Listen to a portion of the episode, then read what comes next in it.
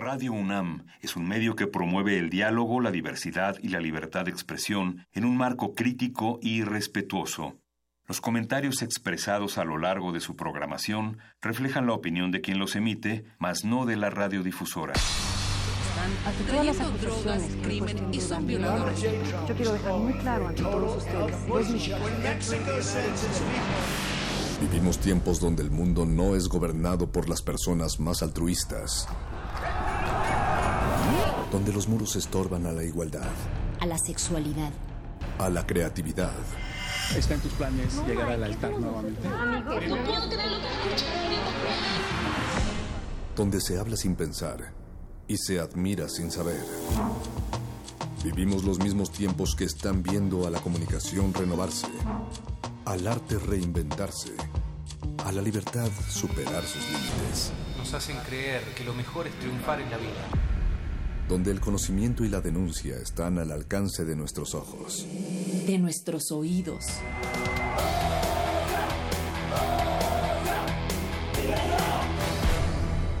Resistencia modulada.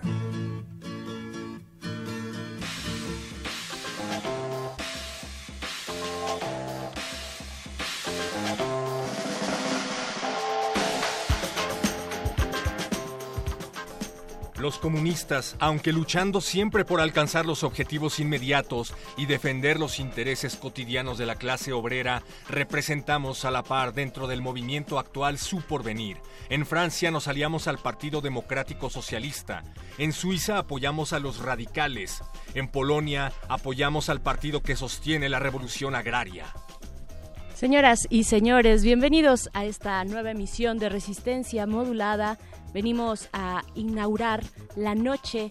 Gracias por recibirnos con los oídos abiertos a través del 96.1 de FM. Esa voz que sonó y, e hizo la apertura de esta cabina es la del perro muchacho. Hola, perro muchacho. Hola, Bere, y qué bueno que tengo estos micrófonos abiertos porque quiero recordarte a ti y a todos que nada más ridículo que esos alardes de indignación henchida y de alta moral de nuestros burgueses al hablar de la tan cacareada colectivización de las mujeres por el comunismo. No, los comunistas no tenemos que molestarnos en implantar lo que ha existido siempre o casi siempre en nuestra sociedad. Perro, perro muchacho, no, no sé a qué te refieres, o tal vez sí, me extraña un poco, pensé que ya lo habíamos platicado previo a entrar a, este, a esta cabina.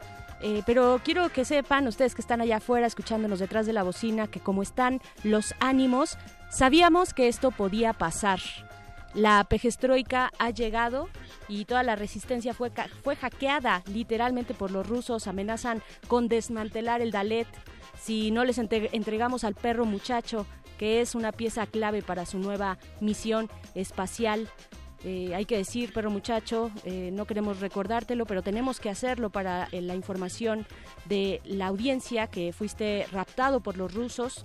Sospechamos que fuiste sometido al programa super secreto de Pavlov. Estoy aquí por voluntad propia y quiero recordarles a todos que la moderna sociedad burguesa que se alza sobre las ruinas de la sociedad feudal no ha abolido los antagonismos de clase. Lo que ha hecho ha sido crear nuevas clases, nuevas condiciones de opresión, nuevas modalidades de lucha que han venido a sustituir a las antiguas. Pero muchacho, tienes que darte cuenta que eso solo es un efecto. Leer literatura rusa es lo que han inoculado en tu cerebro. Eh, lo peor de todo es que ya no quieres consumir croquetas, tus croquetas favoritas, mi chihuahua feliz. Ahora solo quieres hablar de la pejestroika, perro, perro muchacho. Apoyan al capitalismo y nosotros estamos conscientes de que libres y esclavos, patricios y plebeyos, varones y siervos de la gleba, maestros y oficiales, locutores y productores de radio, sindicalizados y directores de estación, en una palabra, opresores y oprimidos, frente a frente siempre empeñados en una lucha ininterrumpida, velada unas veces y otras franca y abierta, en una lucha que conduce en cada etapa a la transformación revolucionaria de todo el régimen social o al exterminio de ambas clases beligerantes. Perro muchacho, date cuenta, Date cuenta, a lo largo de esta emisión, audiencia, trataremos de revertir el tormento al que fue sometido nuestro compañero. Por el momento, pues vamos, vamos a hablar de lo que sí tenemos que hablar, que es la cuesta de enero. Perro muchacho, trata de controlar esos impulsos soviéticos rojos que vienen de tu interior. Sabemos que la pejestroika está en México, sabemos que hay sospechas de que los rusos están involucrados en el proceso electoral y que apoyan, que apoyan a AMLO, a Manuel, a Andrés Manuelovsky, como se ha dicho por ahí. Andrés Manuelovsky no, no lo conozco, eh, sin embargo, date cuenta de que todo tiene que ver con, con esto de lo que estamos hablando, la cuesta de enero no es más que una consecuencia del sistema que no advierte que de lo que se trata es precisamente de acabar con la situación del obrero como mero instrumento de producción. Pero muchacho, detente ahora, detente ahora, necesitas, necesitas ayuda profesional, nosotras, nosotros te lo te, daremos por lo menos ese apoyo y un buen abrazo a la audiencia también. No, Ahí están nuestras redes sociales, sí, perro muchacho, nuestras redes sociales, arroba R modulada, en Twitter y en Facebook Resistencia Modulada. Mándele, mándeles buenos deseos al perro para su pronta recuperación. Mientras tanto, también presentamos a la producción que está del otro lado del cristal. Tovarish, Don Agustín Mulia está en la operación de la consola. Misha Alba Martínez en la continuidad Dos Cristales Más Allá y los compañeros, los camaradas de la producción ejecutiva, el Betoques, también está Eduardo Luis, Eduardo Luis, el principal sospechoso de las bardas a favor de Andrés Manuel en Caracas, Venezuela. Esta, esta es nuestra noche de hoy, jueves 18 de enero, 8 de la noche, con 11 minutos. Arrancamos así la resistencia. Pero muchacho, por favor, concéntrate, concéntrate en la escaleta. Si no tenemos dinero es por culpa del sistema opresor. La burguesía va aglutinando cada vez más los medios de producción, la propiedad y los habitantes del país. Aglomera la población, centraliza los medios de producción y concentra en manos de unos cuantos la propiedad. Y este proceso tenía que conducir tarde o temprano y por fuerza lógica un régimen de centralización política, camaradas. No podemos permitirlo. antes independientes apenas aliados con intereses, destinos, distintas leyes, gobiernos autónomos y líneas aduaneras propias se asocian y refunden en una nación única. Hágalo usted mismo. Esto es la resistencia, pero ya dejamos de tener varios colores. Nos volvemos rojos. Y si usted está de acuerdo, Orejovsky, escríbanos a esa red social capitalista que pronto será derrumbada por nuestro nuevo régimen.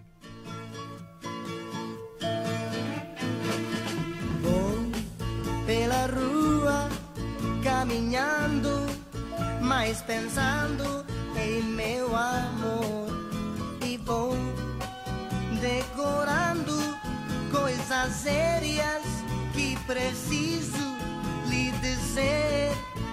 Porque amo muito, mas entendo que cansou de me esperar.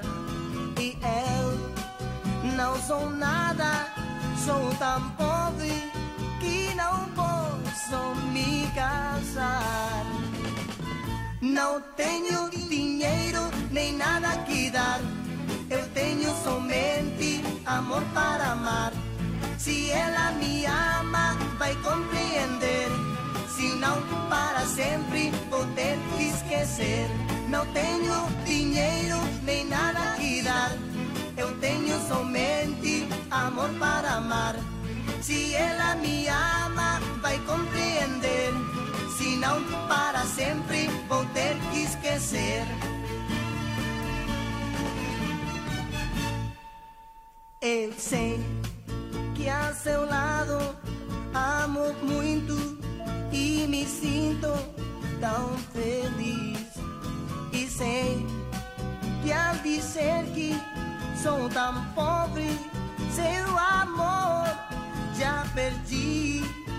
Então eu queria ter de tudo por o mundo a seus pés, mas eu nasci pobre e é por isso que sem fé ninguém me quer. Não tenho dinheiro nem nada que dar. Eu tenho somente amor para amar. Se ela me ama, vai compreender. Se não, para sempre vou ter que esquecer.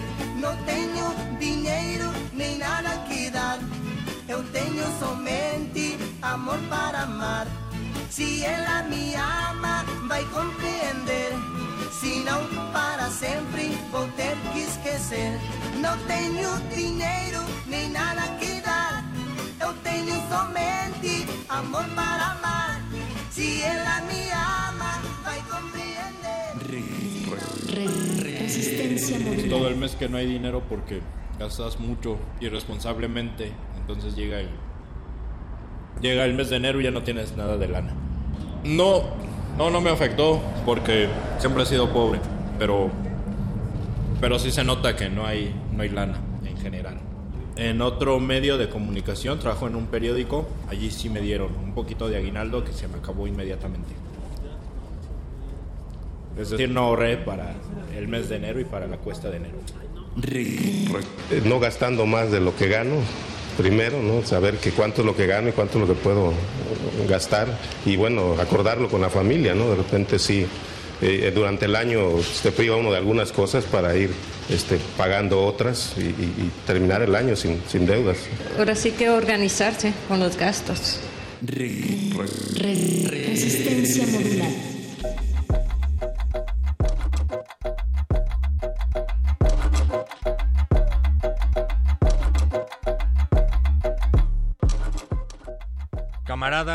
Les los encomiamos a que se cuiden de la cuesta de enero, ya que este padecimiento no únicamente produce escasez de bienes en general, más que el resto del año, sino que además, Berenice, puede llegar a producir violencia y estrés intrafamiliar.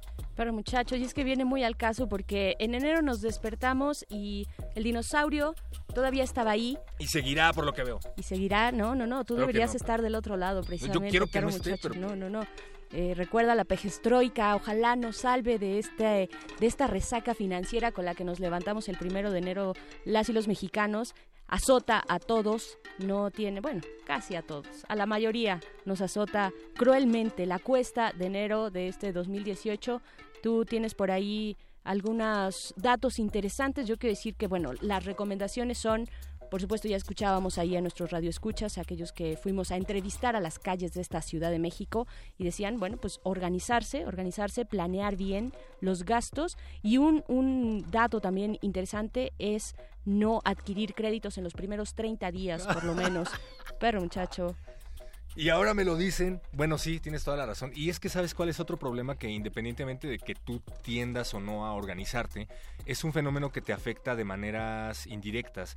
Por ejemplo, nos platicaba nuestro buen amigo de los tacos de la esquina, que él ya sabe cómo manejar la cuesta de enero, ya sabe que desde noviembre más o menos es necesario como empezar a prevenirse y hacer eh, no tantas fiestas. Es decir, no sé, cada quien tiene sus maneras de prevenirse, dice, pero él afirma que es indiferente el hecho de que él se prepare o no porque va a bajar la gente. claro, pero, pero también hasta, hasta marzo, dice, va a empezar a llegar la gente como llegaba siempre. ya se va a empezar como a regularizar el mercado y que eso él sí tiene, no, ¿no? tiene que subir eh, los precios de los tacos porque gasolinazo además, ¿no? Ajá, porque las tortillas, porque la gasolina. eh, sí, sí, es, es todo un tema que tenemos que abrazarnos y tomarnos de las manos y saber cómo vamos a salir de esto. Y es que es inevitable, bueno, no sé si inevitable, perro muchacho. El señor de los tacos, que le mandamos un abrazo si nos está escuchando, pues lo, lo Hola, dice Gallo. muy bien. Gallo, señor Gallo, un abrazo.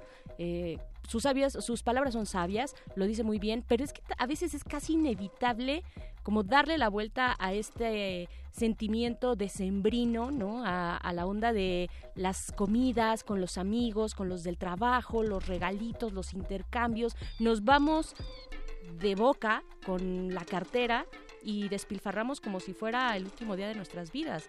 Y no sabemos que de pronto se nos olvida o queremos pasar un muy buen momento con nuestra familia y eso significa comidas deliciosas, gastos, gastos, gastos y pues o realidad terrible, ¿no? Los Reyes Magos no son gratis y además... Pero muchacho, ¿qué estás diciendo? Por favor, los Reyes Magos son magos. Pues si yo fuera mago también empezaría a cobrar eh, por entrar a este país tan peligroso. Y eso pues puede reflejarse en actitudes eh, de las personas como estrés, violencia, frustración, dolores de cabeza, literal, o sea, malestares físicos. Este mes se espera un repunte en el número de atenciones a casos de violencia intrafamiliar porque durante enero las presiones económicas por los pagos no previstos suelen generar tensión y estrés entre las parejas, dice el Centro de Atención y Prevención de la Violencia Intrafamiliar. Dicen que generalmente atienden de 30 a 35 casos de violencia por mes aproximadamente, pero en enero dicen esa cifra aumenta hasta un 45%. Cifra, cifra interesante. Pero muchacho, díganos ustedes cómo le van a Estás hacer enojada, frente. No, no, no estoy enojada, ya estoy un poco acostumbrada a los freelancers y pues personas que estamos al final de la cadena eh, financiera y laboral, pues estamos... no, no, evolutiva no, al contrario, perro muchacho, pero estamos ya un poco acostumbrados, creo. No significa que duela menos, pero sí estamos un poco acostumbrados a que sí, ¿no? No tenemos dinero, pero sí mucho que dar. Así es, muchas ganas de trabajar además. Perdón, estabas dando las, las redes justo para que nos digan cómo ustedes lidian con esta cuesta. Arroba R modulada en Twitter, Facebook Resistencia Modulada y también nos pueden llamar a la cabina. Esta es una prueba para el perro muchacho si se sabe el teléfono de la cabina. Pero por supuesto que sí, 55 23 54 12. Muy bien, muy Creo que acabo de dar mi celular, ¿verdad? no, sí es el teléfono 55 23 54 12. Llámanos, por favor, y dinos en cómo le haces para sortear la cuesta de enero. Tenemos a alguien que ya nos ha hablado al respecto. Se trata de un especialista que fue entrevistado por nuestra compañera Natalia Luna, el maestro José Muñoz Cota Callejas. Él es economista. Parte de esta entrevista sonó el pasado martes. Aquí tenemos el resto para que terminen de subir esa cuesta. Y recuerden que pueden escuchar Resistencia Modulada en vivo a través del 96.1 de FM, pero también en www.radio.unam.mx. O también en resistenciamodulada.com.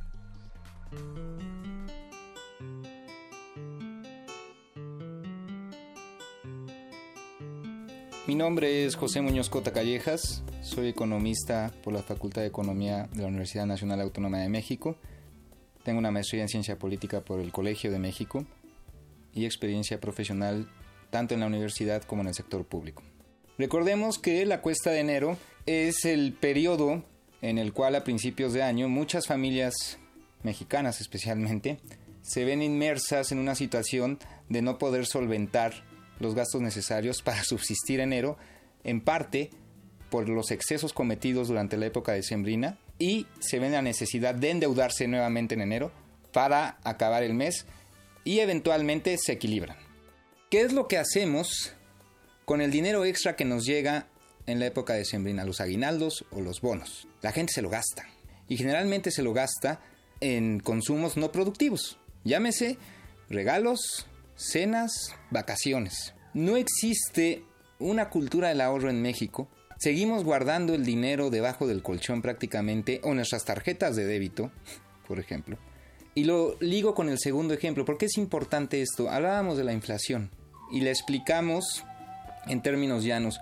Pero la inflación para nosotros es la pérdida del poder adquisitivo de nuestro dinero cada año. Cuando nos dicen que la inflación es de 7%, quiere decir que los los 100 pesos que traemos en la cartera ahora valen 93 pesos al año siguiente.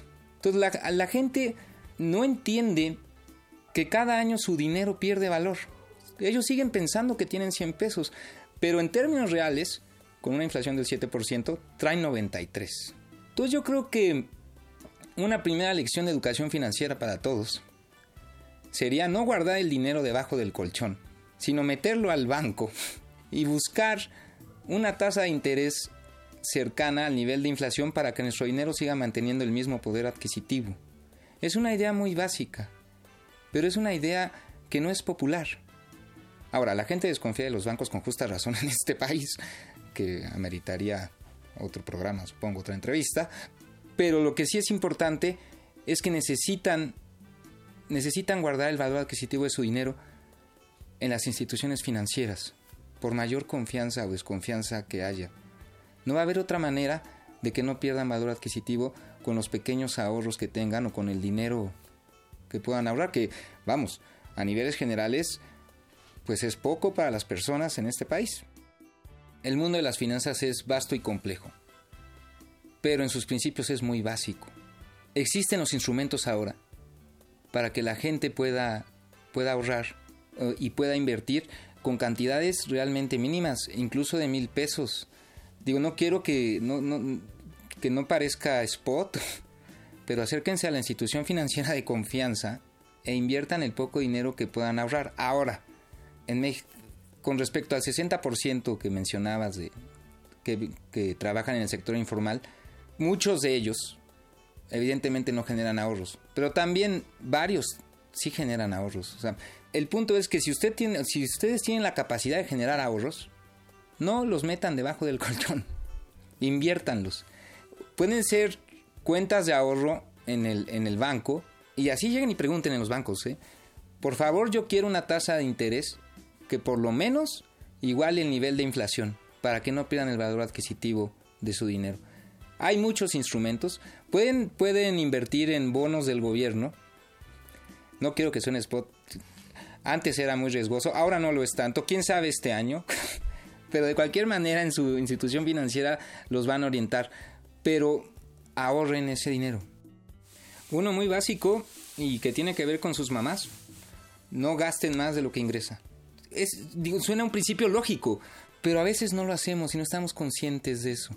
Ahora, si nos vamos a endeudar, debemos de tener, primero debemos de endeudarnos en, en cosas que valgan la pena. No sacar, por ejemplo, un bien de consumo a 18 meses que ya no va a servir al año. Pero si tenemos la posibilidad de tener ingresos extras como bonos, aguinaldos, pagar nuestras deudas. O sea, el, el punto de endeudarse es, es poder pagar. Y si, y si nos estamos endeudando para subsistir, bueno, francamente es un problema económico muy grave. Invertir los ahorros que tenemos, por mínimos que sean, invertirlos en una institución financiera. Si tenemos ingresos extras, ahorrarlos o pagar deudas que ya tenemos. Endeudarnos en bienes, de, en, en, en bienes que valgan la pena y no contraer deuda tras deuda. Si usted se va a endeudar, pague su primera deuda y luego vuelvas a endeudar. No gaste más de lo que ingresa. Ahora, es muy fácil decirlo, la realidad social y económica de México en su gran mayoría es complicada y difícil, pero siguen siendo principios que deberían aplicar. Yo no sé si se le pueda decir esto a 50 millones de personas que viven en la pobreza, pero para el otro 50, millón, 50, millón, 50 millones de personas, creo que sí podrían aplicar esta serie de principios en, en alguna medida no hay otra manera de invertir. O sea, hay, hay otros instrumentos financieros informales, o sea, las tandas, las cajas de Las cajas de ahorro son un buen instrumento también. Es, pueden buscar en internet información. Pero lo, lo, peor que pueden hacer es guardar el dinero, como coloquialmente se dice, debajo del colchón o en la cartera. Inviértanlo, acérquense. Es simplemente una cuestión de invertir tantito tiempo en, en entender cómo funciona.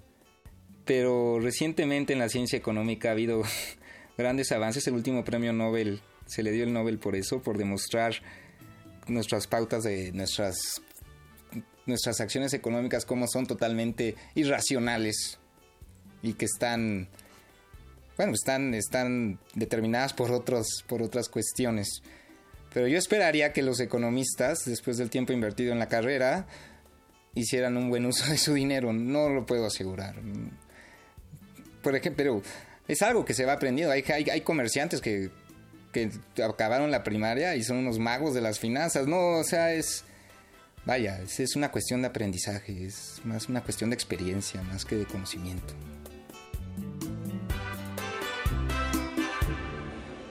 Resistencia modulada.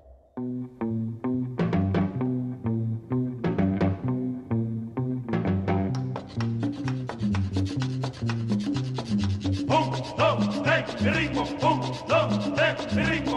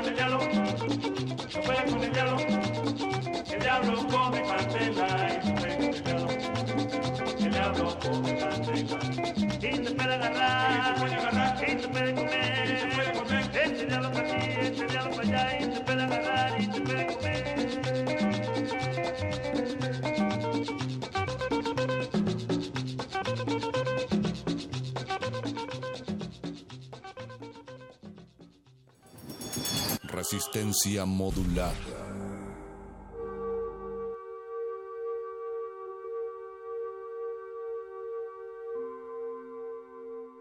¿Y ustedes qué hacen para encarar esta cuesta de enero que algunos dicen, entre ellos tú aseguras, perro muchacho, que se extenderá unas semanitas más? ¿Cómo de cuánto estamos hablando?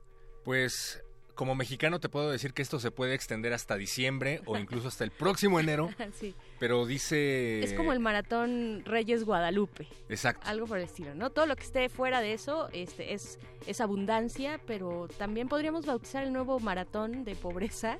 ¿no? El Reyes Guadalupe, ¿qué te parece? Más el gasolinazo, más... Ajá, to- ahí, ahí Todo incluye básicamente todo, ¿no? Ajá. Bueno, medios especializados, y estoy entrecomillando especializados, dicen que la cuesta de enero se puede extender hasta marzo.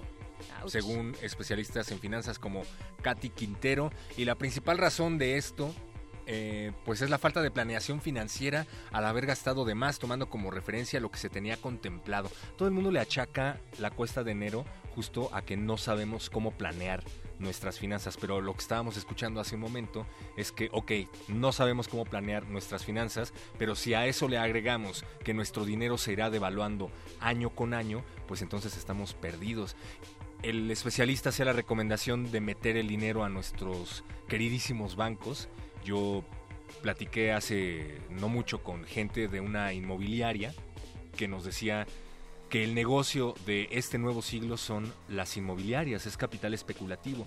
Antes dice el señor del que te platico, era muy común tener una cantidad decente de dinero, meterla al banco y ver cómo su valor se incrementaba.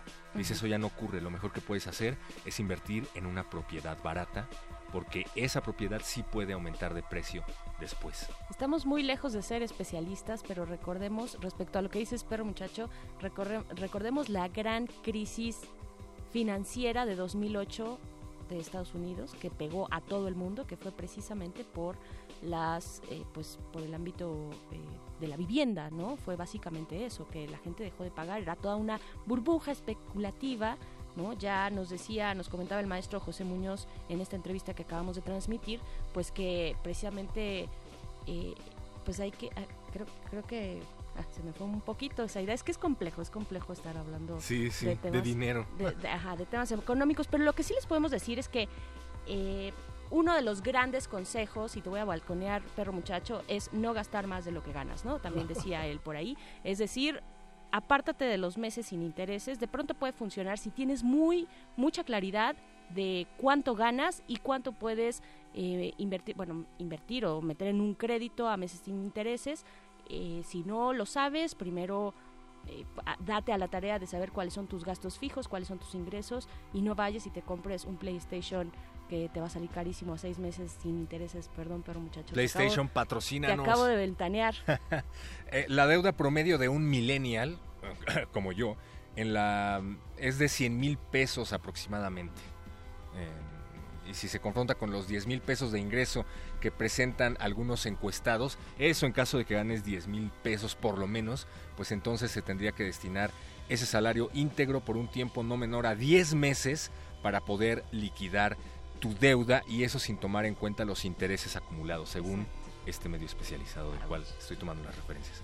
O sea, millennials que no saben siquiera que deben esa cantidad. Bueno, me acabas de sorprender Exacto. y me acabo de casi caer de la silla. Y a eso agrégale que no tenemos, como decías, muchos son freelancers, no hay estabilidad económica, no hay seguro social, Sí, no hay prestaciones, no hay, prestaciones. no hay futuro financiero y menos tenemos una conciencia y educación financiera para saber estos pequeños tips de, oye, pues sí, eh, llega tu aguinaldo si es que eres de los afortunados en este país que tienen aguinaldo. Que todavía alcanzaron aguinaldo. Que alcanzaron aguinaldo, lo despilfarras y llega enero te encuentras sin nada. No, no hay que hacer eso, hay que planearlo. Hay, por ejemplo, también algunas aplicaciones que puedes descargar a tus teléfonos pues para que te ayuden también a llevar esas cuentas, ¿no? Si bien igual no lo traes en la cabeza todo el tiempo, pues puedes descargar alguna aplicación que te ayude a saber cuál es tu ingreso, metes ahí tus datos, cuál es tu ingreso, cuánto puedes gastar al mes, cuáles son tus gastos fijos y entonces ver cuánto de ahí tal vez, tal vez podrías ahorrar que yo lo del ahorro lo cuestiono bastante, lo veo muy complicado para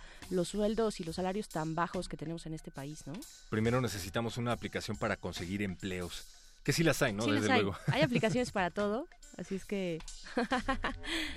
Pero si no tengo empleo, entonces no tengo celular. Y si no tengo celular, entonces ¿dónde instalo mi aplicación?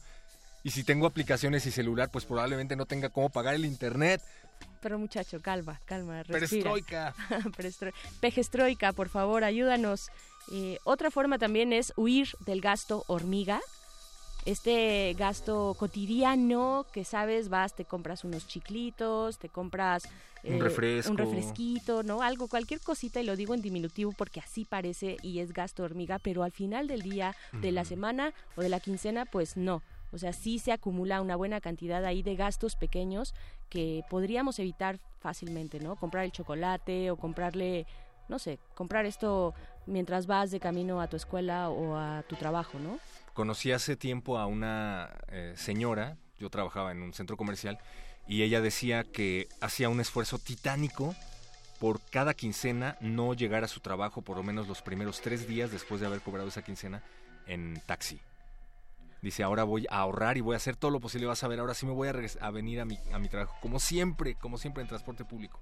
Pero le era muy difícil, entonces ese dinero que gastaba los primeros días de la quincena en un taxi, la desbarataban por completo. Sí, claro, o sea, sí, sí es cierto que los salarios están bajos, a veces no alcanzamos ni, ni a llegar a la quincena bien librados, pero pues también hay que hacer como un poco este eh, momento de reflexión, ¿no? De eh, conciencia sobre lo que estamos gastando en el día a día, más allá de esa super consola de moda de lujo y de calidad, perro muchacho.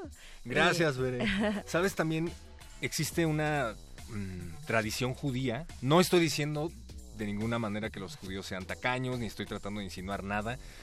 Tengo entendido que es algo más allá de querer simplemente ahorrar, es algo que tiene un significado espiritual para ellos, pero en términos simples, ellos tienen prohibido gastar dinero el día en que lo cobran por lo menos los primeros dos días después de que cobras tu dinero, de lo que sea, no lo puedes gastar. Por algo más espiritual, te repito, filosófico, en lo que ellos creen, y no sé qué facción exactamente eh, me lo dijo, pero bueno, ellos tienen esta tendencia a no gastar dinero el primer día en el que cobran, porque además es el típico que te cae la quincena y ya no sabes qué hacer con ella, Sí, ¿no? te Y quema las manos. Ajá. Ajá, te quema las manos. También eh, pueden echarse por ahí una lecturita de, bueno, una lecturota, la verdad, de Max Weber, ¿no? Esta, esta obra famosísima de él, que en realidad son más notas al pie que texto. Esta obra de El espíritu del capitalismo. El espíritu, mm, ahorita me voy a acordar bien exactamente del título, pero es precisamente, también habla, habla de los protestantes y de cómo ellos pues van acumulando dinero porque tienen que ser eh, muy sobrios en su vida, no deben despilfarrar, ¿no? Pero al mismo tiempo debe ten- deben tener éxito en la vida.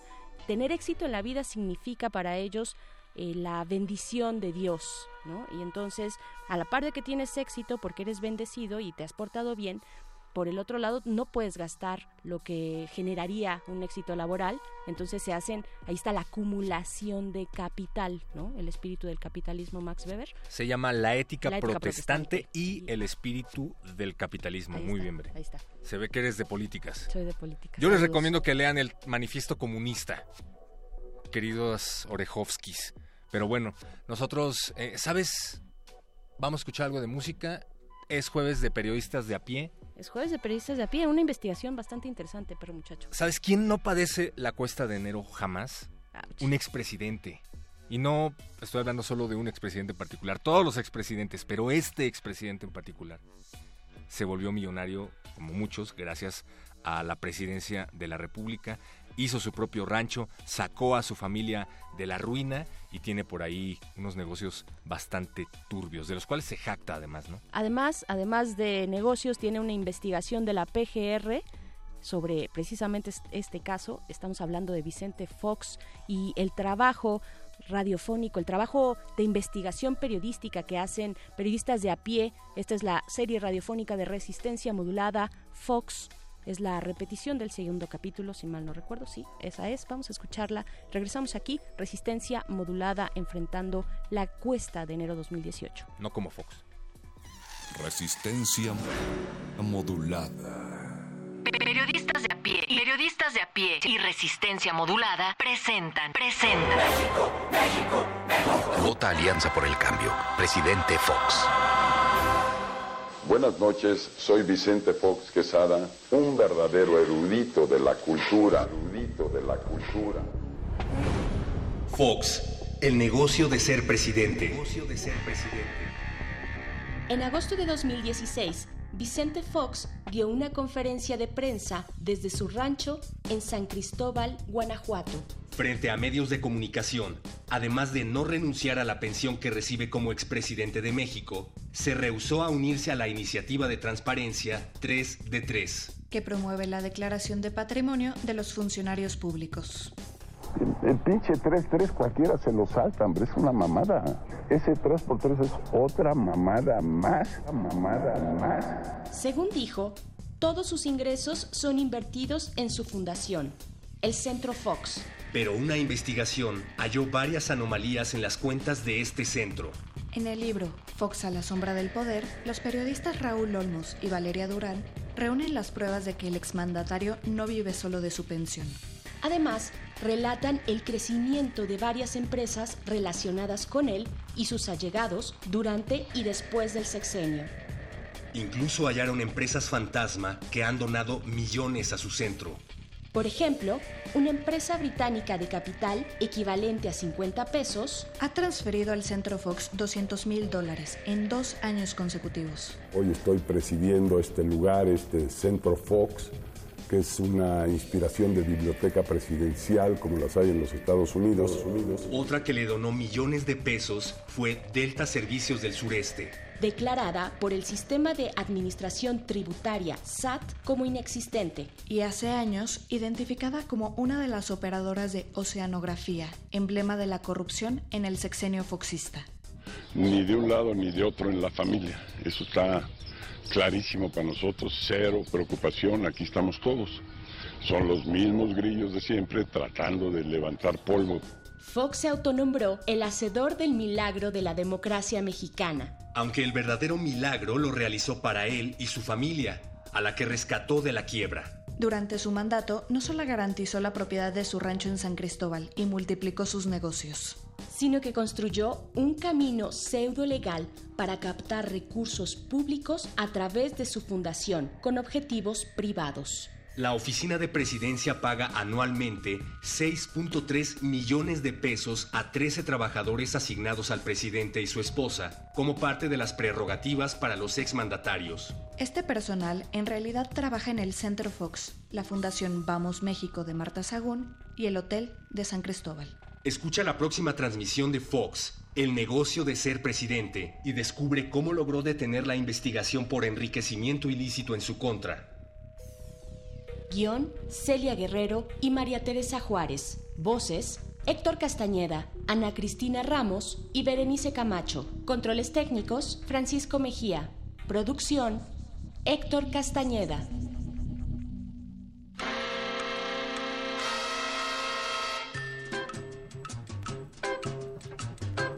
Si pudiera ser un hombre de dinero, nada más para sentirme yo un millonario más. Si pudiera ver por mil televisores, ¿qué haces tú? Yo necesito ser un millonario más. Ver en mis bolsillos cien de a cien, mil de a mil y mucho más. Y tener mi bien, tu amor también, y ya no pido más. Si pudiera ser una vez el rey de las finanzas, mi bien, siempre sería yo un millonario más.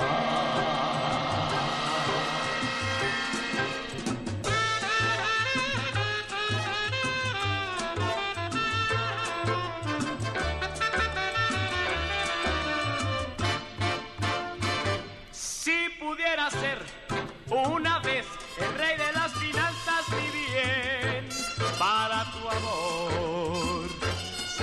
sería yo un millonario más.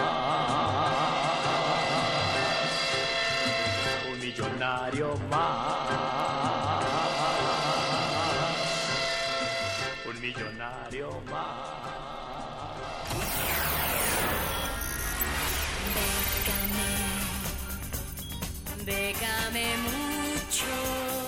Convocatorias de todos los sabores y latitudes para las mentes mexicanas. Toga y Birrete, especializados en resistir economías en decadencia. Décame mucho. Déjame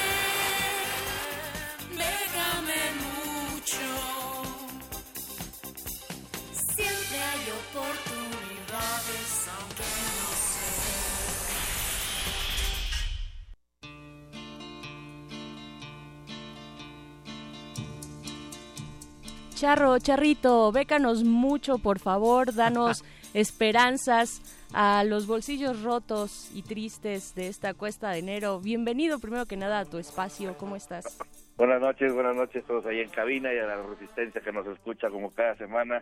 Así es, en esta cuesta de enero uno está en busca de más opciones para acrecentar el chelín que, que debería estar en la cartera. ¿Qué se siente no padecer la cuesta de enero, Charro? No, no, bueno, bueno, eh, de repente se acaban las becas y son cuestas entre becas, pero bueno, todo el mundo hay que buscarle para esos parches, bloquearlos y que no haya cuesta ni en enero ni en ninguna otra parte del año. Bien, bécame mucho, por favor. Por favor. Venga, pues ahorita ya salieron para todos aquellos que están pensando estudiar en el extranjero, específicamente en España y en Holanda. Les traemos un par de opciones. La primera son las convocatorias de Orange Tulip, que es del gobierno de Holanda, que tienen un convenio con México y ofrecen una cantidad de convocatorias específicas para mexicanos. Hay muchas convocatorias que están abiertas de manera internacional y hay unas que están abiertas específicamente para ciertos países. En este caso, estas están reservadas para mexicanos y hay de todo tipo. Hay para estudiar licenciaturas, para maestrías, para incluso para aquellos que andan un poco indecisos de qué estudiar y se quieren ir un año sabático allá a Holanda, bueno, no tan sabático, sino no estudiar formalmente licenciatura o maestría, sino tomar cursos del idioma, conocer la ciudad, ambientarse. Entonces, hay una amplia gama de convocatorias dentro de esta de Orange Tulip y dependiendo a cuál quieran aplicar, hay diferentes fechas de cierre. Por ejemplo, para el primero de febrero cierran dos universidades sus opciones, cada una trae diferentes carreras para el primero de marzo hay tres o cinco opciones de, de diferentes universidades que están ofreciendo becas para estudiar para mexicanos. En el caso del primero de abril es donde más eh, convocatorias hay de universidades. En, en Holanda hay 20 convocatorias diferentes. Y para el primero de mayo hay otras dos opciones para aquellos que la ven un poco difícil esto de, de aplicar y no le acaben de entender. Les repito, hay abierto para todo tipo, llámese ciencias del comportamiento, ciencias naturales, negocios, economía, humanidades, derecho, ciencias sociales, teología, entre otros, en varios niveles. Entonces pueden ir checando en el orden que están por fechas de cierre para que vayan viendo cuáles son de su interés o en cuáles podrían aplicar. A grandes rasgos, apoyan en descuentos en la colegiatura, apoyos de manutención y en algunos casos hasta un poco de transporte de dentro de donde viven hacia Holanda, hacia la universidad. Pero para que se den una idea, están alrededor de los 15 mil euros, que a la cotización del día de hoy estaríamos hablando de un apoyo de 345 mil pesos para la colegiatura, además de 5 mil euros por año eh, que son alrededor de 115 mil pesos al, al, día de hoy, para lo que son gastos de manutención. Aunque varían en cada caso, estos son los montos que manejan a grandes rasgos.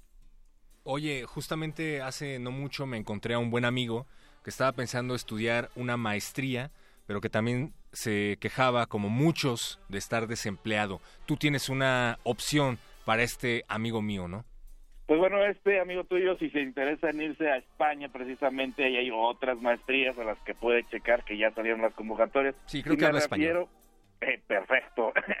es la de la Fundación Carolina, que salen cada año y también tienen muchas opciones. Les pusimos ya el enlace en las redes que les vamos a decir para que puedan dar clic y ver todas con detenimiento. Pero para que se den una idea de la cantidad de oferta que están eh, que, que viene en esta convocatoria de Fundación Carolina 2018 para el, eh, el área de maestrías que tiene dividido por ciencia y nuevas tecnologías.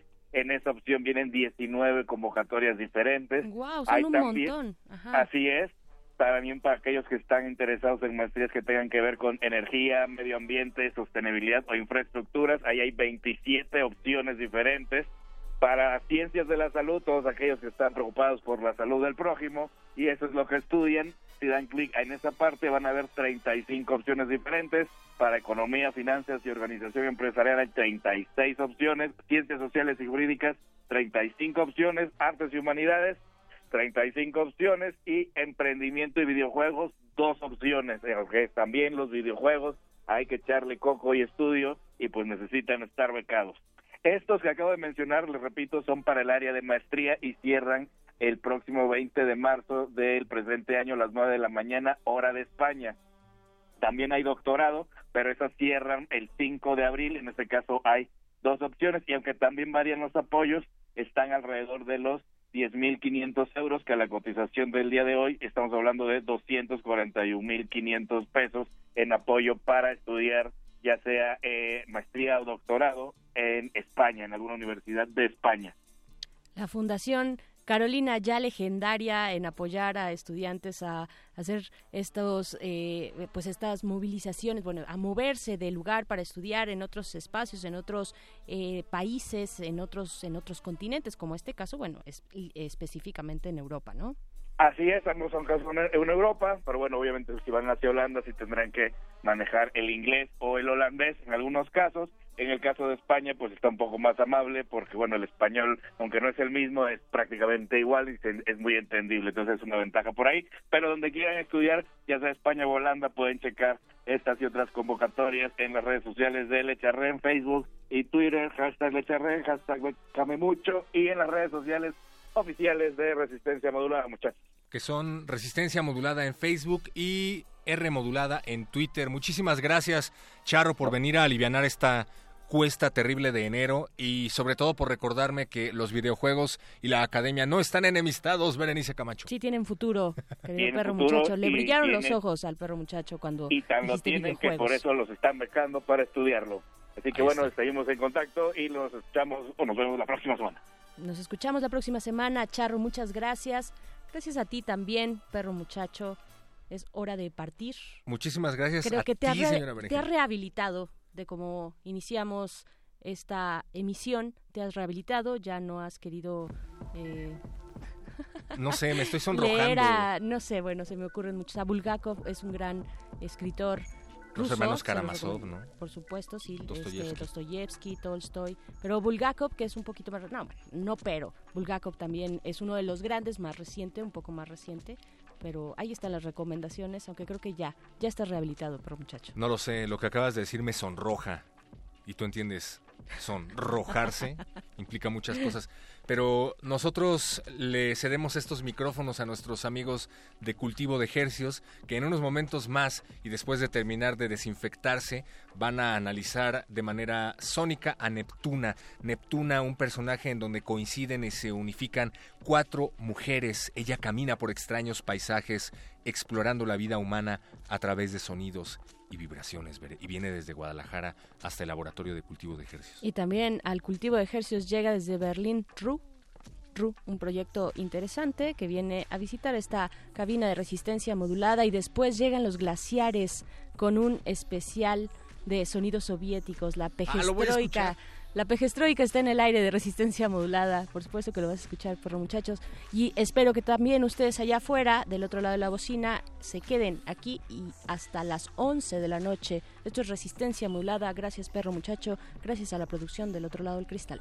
Gracias, Berenice Kamachowski.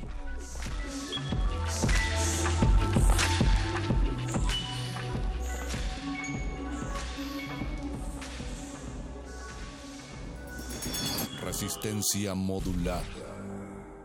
He pensado que en grupos de cuatro o cinco familias que hubiesen perdido su vivienda, sobre todo donde hubo daño total, puedan unirse para que de forma conjunta vayan reconstruyendo las viviendas de quienes integran estos grupos de trabajo, estos grupos de cuatro o cinco familias. Creo que si se organizan a modo de tandas, como suele llamarse, se organizan cuatro familias y deciden entre todos construir una primera casa, se sortea la de quién, luego la que sigue, la que sigue, así las cuatro casas, y creo que trabajando en equipo pueden lograr la reconstrucción de sus viviendas.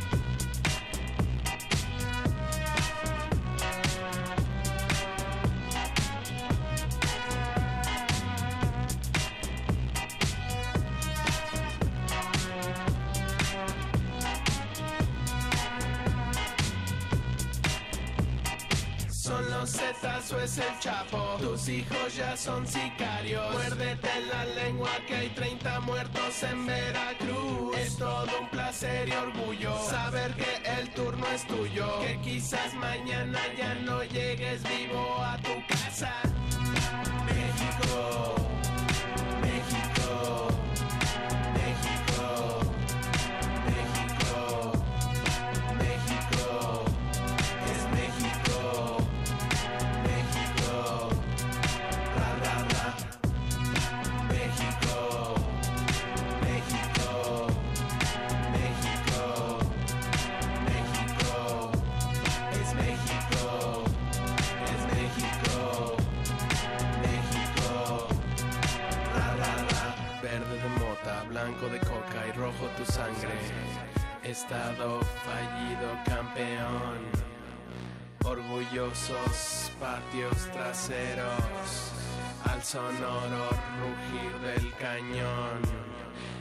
se siembre con tus manos la hierba, al sonoro rugir del cañón.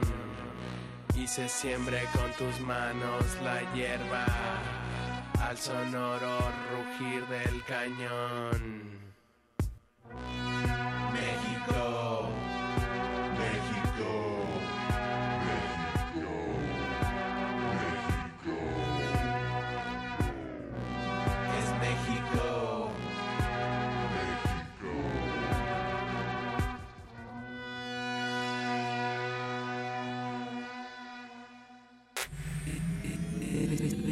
Resistencia modulada.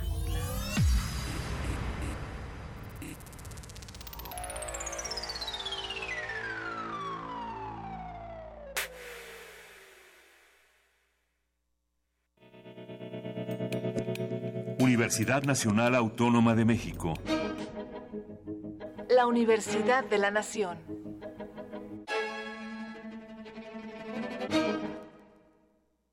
Durante años hemos trabajado en proteger el medio ambiente y el bienestar animal, pero entendimos que protegiendo solo el medio ambiente, la otra mitad era vulnerable porque muchas de nuestras necesidades básicas siguen sin ser atendidas. Por eso decidimos proteger también el otro medio ambiente, el de la seguridad, impulsando propuestas como la cadena perpetua, la educación a través del sistema de becas, la salud y la economía. Partido Verde, cuidemos juntos el ambiente entero de nuestro país. El aire que respiramos no son nubes, es contaminación. Yo quería sacar un permiso para poner un negocio. Para todo tienes que caerte con una lana. Si el gobierno trabajara como yo, otro gallo cantaría. En vez de mejorar, en 20 años la ciudad ha ido pa' peor. Yo siento lo mismo que tú. Ya basta. Es hora de que esta ciudad grande se convierta en una gran ciudad. Soy Miquel Arriola y si ustedes quieren, yo puedo. Miquel, tu precandidato. Si nosotros queremos, Miquel puede. Mensaje dirigido a los integrantes de la Convención de Delegados del PRI. Una científica puede gobernar la Ciudad de México. Ella es Claudia Sheinbaum. Fue delegada de Tlalpan, doctora en Ingeniería Energética por la UNAM y miembro distinguido de la Comunidad Científica Internacional. Ha sido, entre otras cosas, secretaria del Medio Ambiente en la Ciudad de México, desde donde logró disminuir la contaminación atmosférica en un 30%. Además, impulsó el Metrobús, el segundo piso gratuito del periférico y la siembra de más de 10 millones de árboles. Claudia Sheinbaum, precandidata a jefa de gobierno de la Ciudad de México. Innovación y esperanza. Morena. Propaganda dirigida a simpatizantes y militantes de Morena. El Diplomado de Locución y Principios de Actuación, Creación en Voz, cambia sus fechas. Iniciamos el 7 de febrero. 240 horas con opción a titulación y para público en general. Lunes y miércoles de 11 a 15 horas. Imparte Tessa Uribe. Informes en www.radio.unam.mx 5622-9470. Extensiones 84226 y 84229. O por WhatsApp al 55 2690 8793. Convocan la Facultad de Ciencias Políticas y Sociales de la UNAM y Radio UNAM.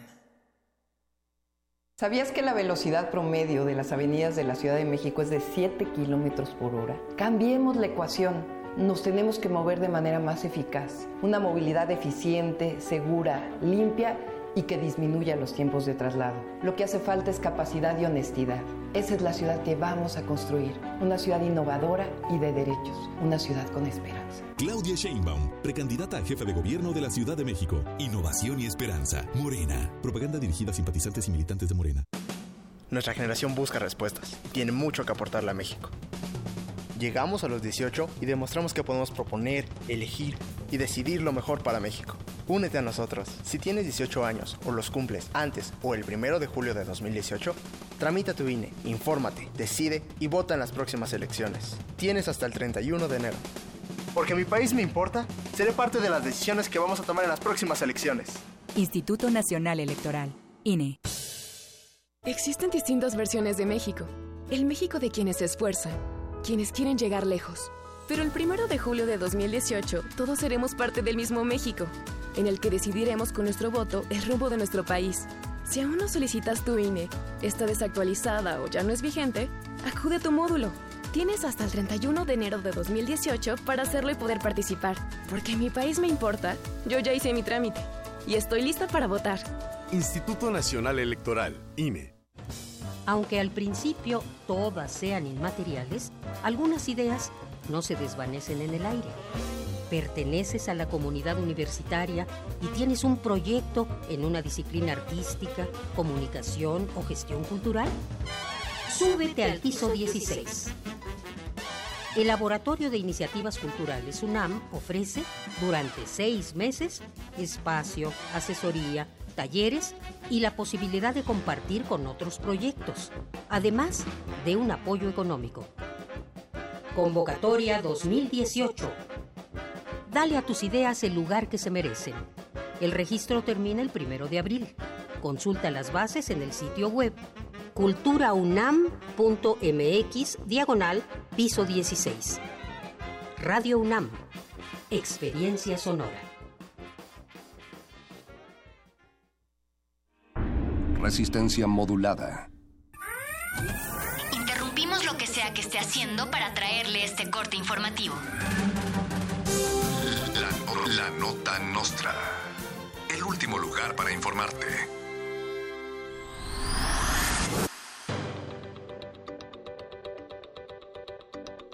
Debido a los terribles fríos, han decidido cancelar la película La forma del agua en cines mexicanos por miedo a que la criatura que la protagoniza sufra de una severa hipotermia, además de las personas que irán a ver la película. En su lugar proyectarán Mi pobre angelito en Navidad y películas para niños como Frozen. Se recomienda salir bien abrigado. Un tren se descarriló en Ecatepec. Entre los escombros encontraron una familia de zarigüeyas cuya mamá se llamaba Cuca. A pesar de la tragedia, el gobierno de Ecatepec prometió la próxima inauguración de un monorriel que generaría empleos provechosos. El partido antirrevolucionario institucional reveló que los rusos están de todos los males de México, detrás de todos los males de México. Y el próximo 18 de julio sería crucial para definir nuestro futuro capitalista. México sería convertido en la nueva Unión de Repúblicas Socialistas Soviéticas Mexicanas. Tus hijos irían a escuelas soviéticas y además serían vestidos de rojo, así es que por favor, vota bien informado.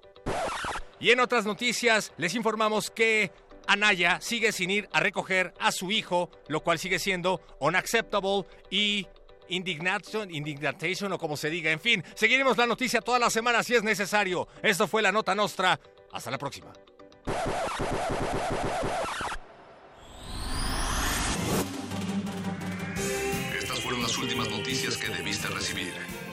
Puedes continuar con tus actividades cotidianas. La nota, nota nostra. La nota nostra. Resistencia modulada.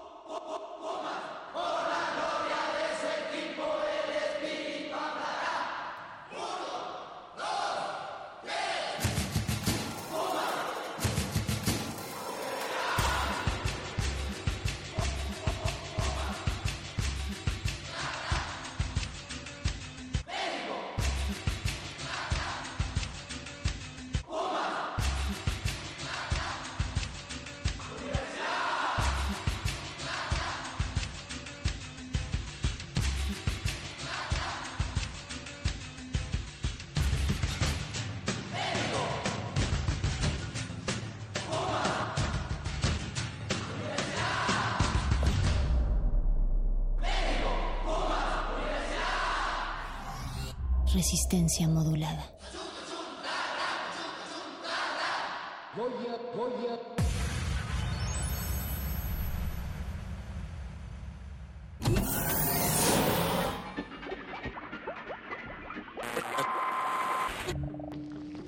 Entre los brotes culturales silvestres y la hidroponía acusmática se encuentran las conversaciones cantadas. Estudiamos el milagro de la música libre en el aire. Cultivo de hercios. Frescura en la flora musical.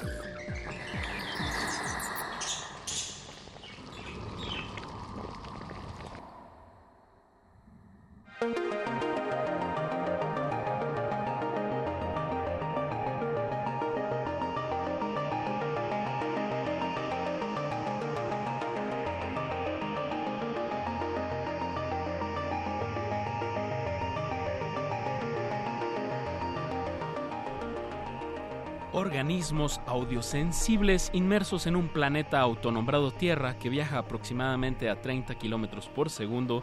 Bienvenidos a otra espacial emisión de Cultivo de Hercios. La nave sónica de resistencia modulada que navega el océano cósmico a través de las frecuencias de Radio UNAM 96.1 de FM. XEUN. Llegando al planeta entero también por nuestro portal. En línea. En línea. www.resistenciamodulada.com. Estamos transmitiendo totalmente en vivo aquí desde Adolfo Prieto, 133 Colonia del Valle, desde el bellísimo Valle de México. Y pues les da la bienvenida a este espacio musical su servidor Apache o Raspi. Y su otro servidor Paco de Pablo.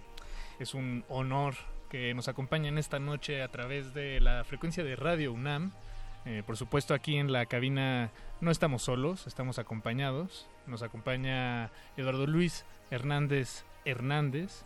en la producción ejecutiva de, este programa. Y don Agustín Mulia en la operación técnica, que sin esto no, sin ese dueto no estaríamos llegando hasta sus oídos. Solo estaríamos hablando frente a un espejo. Un, micrófono. Y ah, bueno, y también está Betoques. Creo que, creo que salió a comprar eh, eh, unas galletas para el. Ah, muy bien, muy bien. Paco de Pablo, pues en este espacio celebramos el milagro de la música libre en el aire. Qué milagrosa. ¿Qué va a acontecer esta noche? Eh, tenemos sujetos de estudio, de hecho tenemos dos. Eh, que nos visitan desde fuera de la Ciudad de México, Apache.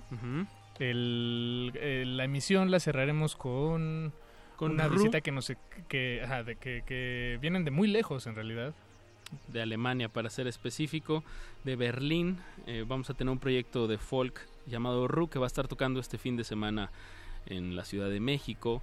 Antes tendremos a Neptuna, un cuarteto de Guadalajara eh, que bueno que va que apenas empezó el año pasado, pero y es su primera visita también aquí a la Ciudad de México. Y tienen tocan mañana. Tocan el sábado? Ah, perdón, perdón. Tocan el sábado. Tocan el sábado y van a estar regalando boletos para su evento. Así que bueno, escuchen la propuesta y, y pues, eh, pues ustedes compruébenlo por ustedes mismos si, si les gusta. Si quieren ir, pues manténganse con la oreja bien parada para, para esta noche, porque va a haber boletos. Y Paquito, me encantaría que aprovechemos este inicio del programa para también dar una, una rebanadita de este pastel, de esta oferta cultural que hay en la Ciudad de México. Y pues hay un par de eventos que nos gustaría mencionar para, para que la audiencia también se accione y vaya a estos conciertos. Ya está, ya, ya empezó el año, eso ya no, no hay duda. Ya cada fin de semana habrá más y más eventos culturales. Y bueno, si usted está sintonizando Cultivo de Ejercicios, probablemente se entere de todo aquello que, que tiene que ver con presentaciones en vivo, con, con bandas. Y esta no es la excepción. Tenemos aquí una, una invitación que hacerles. Y esto es aprovechando, o, más bien, pues hace mucho frío. Estos días ha amanecido muy, muy frío. En mi casa el otro día amanecía a cero grados. Eh, muy, muy temprano por la mañana. Entonces, sí, es, es eh, le recomendamos a la gente que salga arropada una bufandita. y si no tiene ropa, o más bien si le sobra ropa, todo lo opuesto, pues lo invitamos a que vaya al faro de al faro Indios Verdes, porque hará una colecta de ropa con el concierto A Ropa con tu Ropa. Eh, se realizará este sábado 20 de enero y, participarán bandas, eh, algunas ya han venido a visitarnos, estará Tannen, Ultraman, Antena Artificial, Vaqueros, y bueno, el propósito es acopiar prendas limpias y en buen estado para, para que se envíen a la, a la comunidad de San Francisco Oxtotilpan en el Estado de México. Así es, esto es, el, como dijiste Paco, el sábado 20 de enero a partir de mediodía en el Faro de Indios Verdes. Ahí en la fábrica de artes y oficios. Eso, y el día de mañana tenemos un evento que también los queremos invitar. Va a estar presentándose en la Capilla de los Muertos, eh, un dos bandas en una tónica pues más rockera. Eh, va a estar Cascabel y Virtual Haze. ambos, ambos proyectos sacaron material casi acabando el año pasado. El año pasado. Son propuestas muy, muy, muy frescas. Es un evento gratuito. Bueno, es de cooperación voluntaria. Mañana viernes 19 a partir de las 8 de la noche en la Capilla de los Muertos que está en la calle de Donceles 66 en la colonia Centro. Y bueno, Paco, como este es un espacio musical y no, no solamente queremos que nos crean por nuestras voces. Pongamos una muestra sónica de, Virtual Haze, un proyecto que la verdad eh, me sorprendió mucho en cuestión de, producción, a cargo de, del Chivo Elizondo, un, buen productor músico de la ciudad de Guadalajara, que están con un, sello, digo, perdón, de Monterrey, que también están con un sello Abstract Musak, un sello bastante interesante también de la ciudad de Monterrey. Y bueno, pues escuchemos este, este Estaría bien invitarlos próximamente a Virtual Haze. Sí, sí. No, no han, no, han venido. No, han venido. No, los hemos disectado. Ante sus oídos. Bueno, pues escuchemos estas propuestas frescas mexicanas. Y bueno, les repetimos, mañana tocan eh, a partir de las 8 de la noche en la Capilla de los Muertos. Esto es Virtual Haze con la canción The Chase. Cultivo de ejercicios.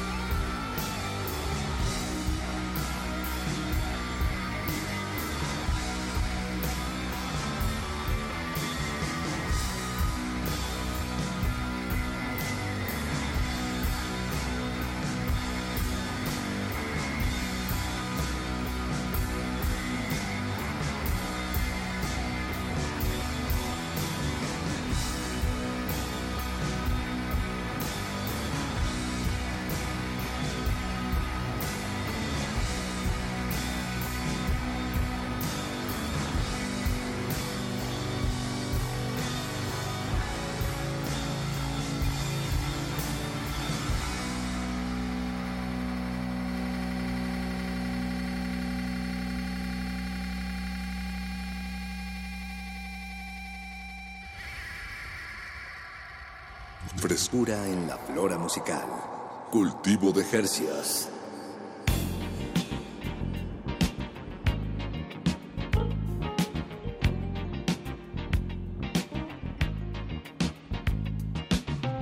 Estamos de vuelta en cultivo de ejercicios. De ejercicios. Apache, voy a sonreír. Sí, hay que sonreírle. Sonríe. Esta Ante- noche es una noche... eh, Alegre. Alegre. Por eso hay que sonreír. An- Ante frío, invierno, calor humano, como bien eh, mencionamos en el bloque anterior, eh, va a haber un evento de, de donación de ropa. Así es, Este en el sábado, paro Indios Verdes. A partir eh, de mediodía. A partir de mediodía, si les sobra ropa, sobre todo la calientita, no, no creo que los shorts sean bienvenidos por, en esta ocasión. O una, como una tank top, ¿no? Que también les dicen wife beaters, pero eso se me hace ya muy desagradable. Sí. Ah, ya, las, las que son sin mangas. Las que son sin mangas. Ya, ya sé de qué estás hablando, Paquito. Pero Esas no, este espacio no. no. no es de...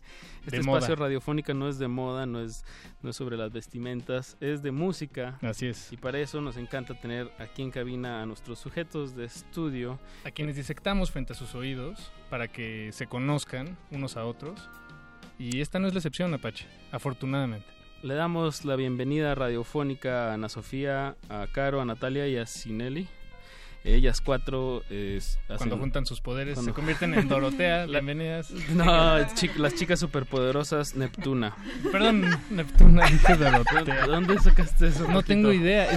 No tengo idea. Órale, está, está curioso porque hay una banda de, Gua- de Guadalajara. Sí, no, no, Ellas son sea- de Guadalajara que se llama Doroteo. Eso, eh, yo creo que. Órale. ¿de dónde sacaste eso? Pues, mi, mi mente funciona de maneras muy extrañas que a veces me, me superan. No, no, no las puedo entender. Chicas, bienvenidas. Además tengo el nombre aquí escrito en la hoja de... Perdón, chicas. Ah, ah, Bienvenidas. ¿Qué tipo de bienvenida es esa? Para que vienen llegando Pues para hoy de Guadalajara. sonrían, para que se rían un poquito, para que vean que este espacio no, no es este Solemne. Solemne. Iba a decir no es serio, pero creo que eso es un iba a ser dispararme en el pie yo solito. Dispararnos en el pie. Bienvenidas, bienvenidas. Pues tenemos aquí el 100% de Neptuna, una banda con una alineación, digamos, un tanto clásica de rock, ¿no? Batería, teclados, bajo y guitarra. ¿Hay algún elemento por ahí extra que le dé sazón a, a Neptuna? Las cuatro voces. Las cuatro voces. Las, ah, todas cantan. Todas cantamos. Eso, bueno, es- es- me encantan los grupos que todos cantan. Es más feliz todavía. no creo. Digo, y es un proyecto que, que, como dicen, todas cantan, pero también hay una, una fuerte carga instrumental, ¿no? En, en las composiciones de Neptuna. Y que es un proyecto que nació el año pasado. Sí. Sí. Eso, tenemos cuatro canciones que, que sacaron. Eh, pues platícanos de, de qué va este imaginia- imaginario de, de ¿Quién, Neptuna. quién tuvo la iniciativa de, de que se, se hiciera esto? Pues Carolina y Natalia, en un viaje que hicimos y que yo andaba por allá con ellas, pues surgió la idea de, así como me dio un sueño de hacer una banda, y así como, ay, deberíamos de hacer una banda porque pues ellas ya tocan desde hace un rato. Y me lo dijeron así como, bueno, no creo que medio de broma, pero me lo tomé muy en serio. Y regresando de ese viaje, justo me compré el bajo sin saber tocar ni nada. Y pues empezamos a juntarnos a llamear. Y como a los dos, bueno, no ensayos, a los dos jams, después le cayó Sinelli. Primero como con pura voz y después también se compró su teclado. Y pues así empezó a fluir. Órale, eso está... Me, me gusta la parte de la historia en la que te compraste un bajo sin saber tocarlo. Igual porque- Sinelli. Igual yo también no sabía tocar teclado. Ah, tampoco. Tampoco. Sí, Ok, ok. Eso está Sí, increíble nuevas, porque... sí, somos muy nuevas en esto. normalmente es al revés, ¿no? Eh, to- to- tocas un instrumento y dices, bueno, ahora quiero ver cómo se siente, pero tocar con otras personas. que somos medio al revésadas, y yo. Pero está curioso el experimento, ¿no? Porque Natalia y, y Caro ya tienen pues un poquito más de, de trayectoria, digamos. Han estado, como dijiste, Ana Sofía, más en más bandas. ¿Y cómo, cómo es este juego entre, entre Los dos que sí saben tocar Ah. los que- las que no. ¿Cómo se complementa? Pues es- debe ser un complemento, ¿no? Y muy divertido. sí, le da como mucha frescura, o sea, ellas que no tienen como las reglas o, o toda, toda esa como... Estándar. Eh, marco, Ajá. marco de referencias. ¿no? Claro, entonces eso aporta mucha frescura a, a todas las, las figuras, los arreglos y todo eso. y pues nosotras también les damos seguridad a ellas, ¿no? Porque ya les decimos, ah, dale por aquí, dale por acá y así. Nos complementamos muy, muy bien, la verdad. Bien, bien. Porque uno pensaría que es necesario hablar en los mismos términos para, para componer, ¿no? Este, no sé cómo... pero en realidad no... en realidad no, no hay una fórmula, ¿no? O no hay una, un lenguaje eh, eh, específico que debe de ser el que, el que usen los músicos para comunicarse entre sí. Sobre todo... Eh, hoy en día, ¿no? suena, suena cliché, pero me imagino que hace 200 años sí era como, oye, no, pues, no, no puedes nada más agarrar la... Eh, bueno, es que no había bajos eléctricos, pero no puedes agarrar el piano y no, no, no, hay formas, hay, hay todo un lenguaje, tienes que aprender a leer música. Y aquí está, está la, música de alguna manera se ha liberado, ¿no? En los últimos años, décadas, en, en ese sentido. Claro. ¿Tú, crees? Sí, no, estoy de acuerdo, Paco. Eh, me, llama la atención del proyecto.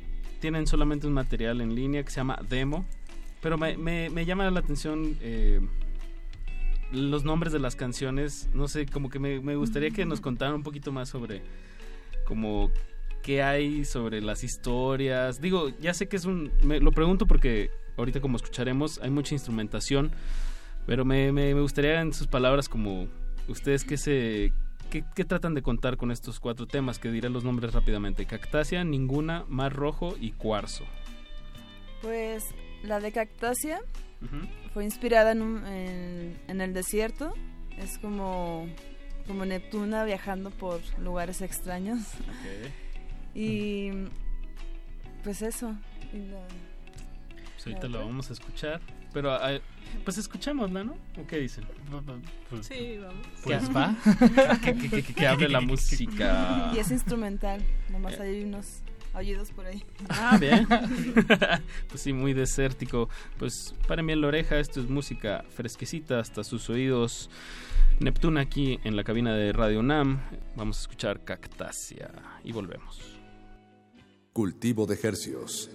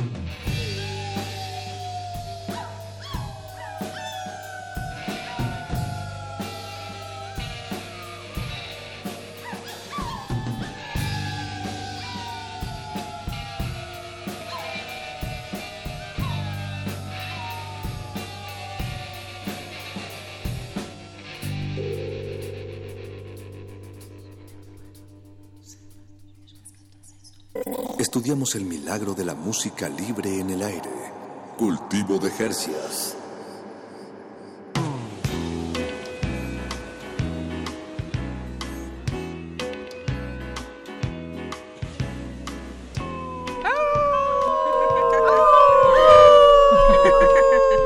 Fuerzas de la naturaleza reunidas aquí en las frecuencias de Radio Nam 96.1 de FM. Están escuchando Cultivo de Ejercios. Lo que acaban de escuchar se llamó Cactácea, el tema número uno del disco demo de Neptuna, que están aquí desde Guadalajara visitándonos por primera vez. Bienvenidas. Eh, nos, contaban sobre los inicios de la banda, cómo, eh, pues de alguna manera, qué, bagaje trae cada uno de ustedes o aporta a este proyecto. Y quería preguntarles sobre la grabación, cómo fue el proceso de grabación, fue un, fue casero, fueron a un estudio, Suena se en vivo. enfrentaron, Es en vivo. se enfre- es todo en vivo. Sí, todo una sesión en vivo. En las Nine Corners en Guadalajara. Gran- gran espacio de Con el Guadalajara. peque, saludos al peque. Saludos a Peque. Y bueno, lo grabó con un micrófono omnibinaural de 360 grados. Ah, los que es están en una, ca- en una Ajá, cabeza. cajita, sí, con Con orejitas. orejitas. ¿Y sí, tienen, sí tiene la cabeza? O sea, ¿es parte del micrófono o es solo una caja? Del Es como un cubo que tiene como ocho orejas. Ajá. Ok, sí. Es muy Es como si tu cabeza tuviera una oreja en la barbilla. pues. Me gusta, me gusta la imagen. y en tu nuca. y-. Bueno, no sé, es, es como que emula las, las distancias, ¿no? De lo que es la cabeza real, ¿no? Entre micrófono y micrófono. Sí. Entonces da como una sensación como de una escucha, Paco. Como si tuvieras ido ahí a esa sesión de grabación. Me Y gusta. hubieras disfrutado. Porque los micrófonos no funcionan como las orejas. Salvo ese. Tal vez. Y, y, bueno, en esta apuesta por hacerlo en vivo, eh, pues supongo se traduce también a que sus shows en vivo, pues es, es lo fuerte, ¿no? Digamos. eh, Así suena. Así Sí. es como, ajá, eso es lo que hay. Crudo. Sí. Está crudo. Ahorita suena mejor. Sí, ya suena mejor. Claro, también, también son como escalones, ¿no? Las grabaciones. Sí, Claro. Y bueno, pues platícanos qué, qué, qué andan haciendo acá en la Ciudad de México. ¿Qué vienen a promocionar? ¿Qué, ¿Dónde van a tocar? Pues venimos de gira con nuestros amigos de Berlín, que viene Soft Milk y Ru desde Berlín, también con Lemat de Guadalajara y en esta ocasión aquí en Ciudad de México se nos une Rosk al evento y va a ser en la Fortaleza. ¿Dónde es la fortaleza? Perdón. La Tú, sabes, Apache. Ese lugar no lo conozco. Es Zaragoza 63 en la colonia Buena Vista. Eh, ahorita en el siguiente bloque hay que poner otra canción. Estaremos regalando boletos. También nos acompaña esta noche Ru, otro otra artista de este cartel. ¿Cómo, cómo se da esta este esta mezcla de, de proyectos? Pues por Antón, que fue el que hizo el Conecta allá con, en Berlín. Y él tocó allá y, y ahora ayudó a estos chavos a que vinieran a hacer aquí un mini tour. Y nos invitó a nosotras para acompañarlos en el tour. Ah, bien.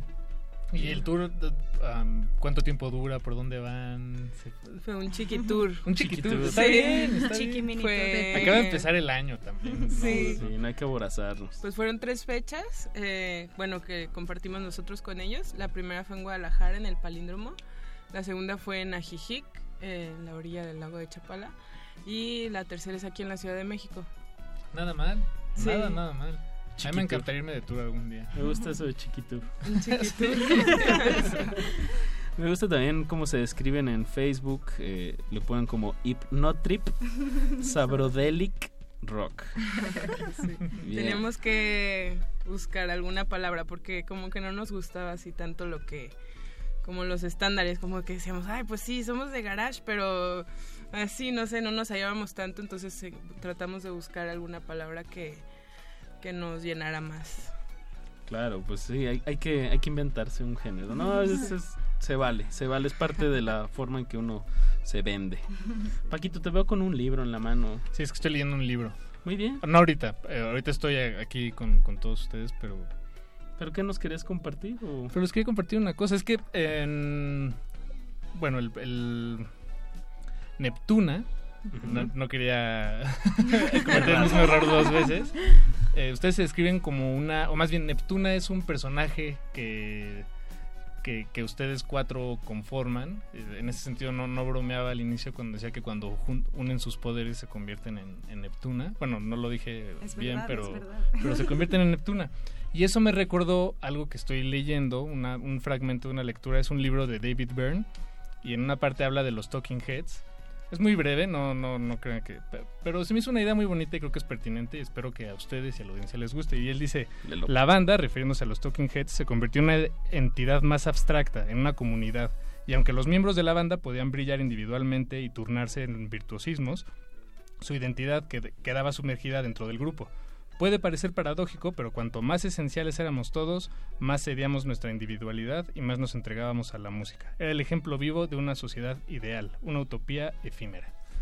Se me hace muy bonito porque creo que es justo eso, ¿no? De, de cómo todos en conjunto crean un, pues un ente o un personaje, en este caso, y en realidad se, lo- los nombres eh, de, de cada quien o qué toca cada quien o Pasa a o- segundo o- plano. Pasa a segundo plano y se convierte en algo efímero en un momentito, ya sea escuchando una canción o viéndolas en vivo y eh, pues bueno, quería ponerlo sobre la mesa nada más, compartir Sí, una idea gracias, padre gracias. del maestro David Byrne. Que va a venir a la Ciudad de México Que va a venir, sí, sí, sí. A ver si me firma mi libro. Pues chicas, nos, nos queda espacio para poner otra canción de su material demo. Eh, a mí me gustaría escuchar la canción de Cuarzo, que es la cuarta. Algo que nos quieran decir de, de este tema. Este, pues esta canción nos gusta mucho a todas. Sí, es muy especial. Tiene mucho, bueno, para nosotras tiene como mucha intención, mucho power y es como una marcha así o como sí, como la unión, la unión hace la fuerza. De lo que estamos hablando. pues. Que viene también del amor. Bien. Eh, Al final de esta canción hay una frase que repiten, ¿no? De- Sí. Hombro con hombro creando mundos. Es esa, ok. P- Pensé que era otra, perdón. Bueno, hay Bien, otra, el coro dice así como, no tengo miedo a morir si es en la lucha. Ah, eh, eso, eso, eso. Esa, Sí. es la que, la que, esa es la que no recordaba. Sí. Bien. Pues bueno, eh, pongamos la canción y regresamos y damos más coordenadas sobre su evento del sábado y vamos a regalar boletos. Vía También telefónica. vamos a estar vía telefónica Para y vamos a vaya- estar platicando con Ru. Sí, de lujo. hasta, de aquí hasta las 10 de la noche. Y bueno, pues escuchamos Cuarzo. Eh, recuerden, están escuchando Cultivo de ejercios.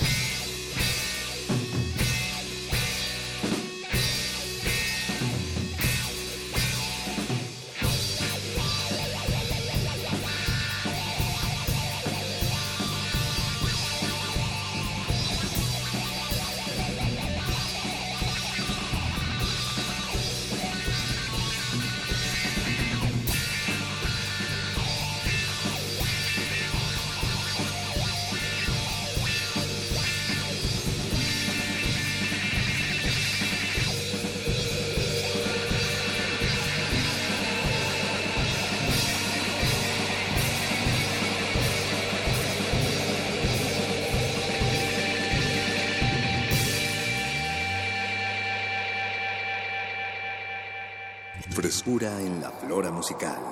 Cultivo de Jercias.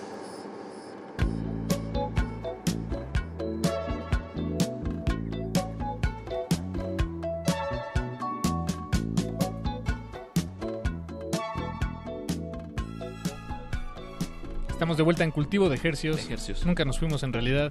Escuchamos Cuarzo. Ese es el nombre del tema. Y la banda Neptuna, eh, que nos acompañan aquí en la cabina de Radio UNAM desde la ciudad de Guadalajara. Propuesta fresca que se grabó apenas a mediados del año pasado, Paco. Fresquecita. Todavía la consideraría eh, recién salida del horno. Y se presentan mañana, eh, evento para el cual tenemos... Ah, perdón, el sábado. sí. Se presentan el sábado, sábado 20, y tenemos... ¿Cuántos boletos, Apache? ¿Cuántas entradas? Eh, este tenemos evento? dos entradas sencillas para el Psychodelicious Fest que se celebrará en la calle Zaragoza 63 en la colonia Buena Vista. Eh, pues el lugar se llama La Fortaleza. Regalemos, ¿cómo lo regalamos, chicas? ¿Quieren que preguntemos algo? Vía O- telefónica. O nada más que marquen y que Vía marquen. Son los primeros dos que marquen. Los dos primeros, pero también si alguien quiere hablar y felicitar Ah, no, siempre, o sí, decirle no, algún siempre, mensaje siempre. a las chicas, pues Eso que nos digan algo y con más gusto se los damos. El teléfono es 55 23 54 12. Ahí va de nuevo 55 23 54 12.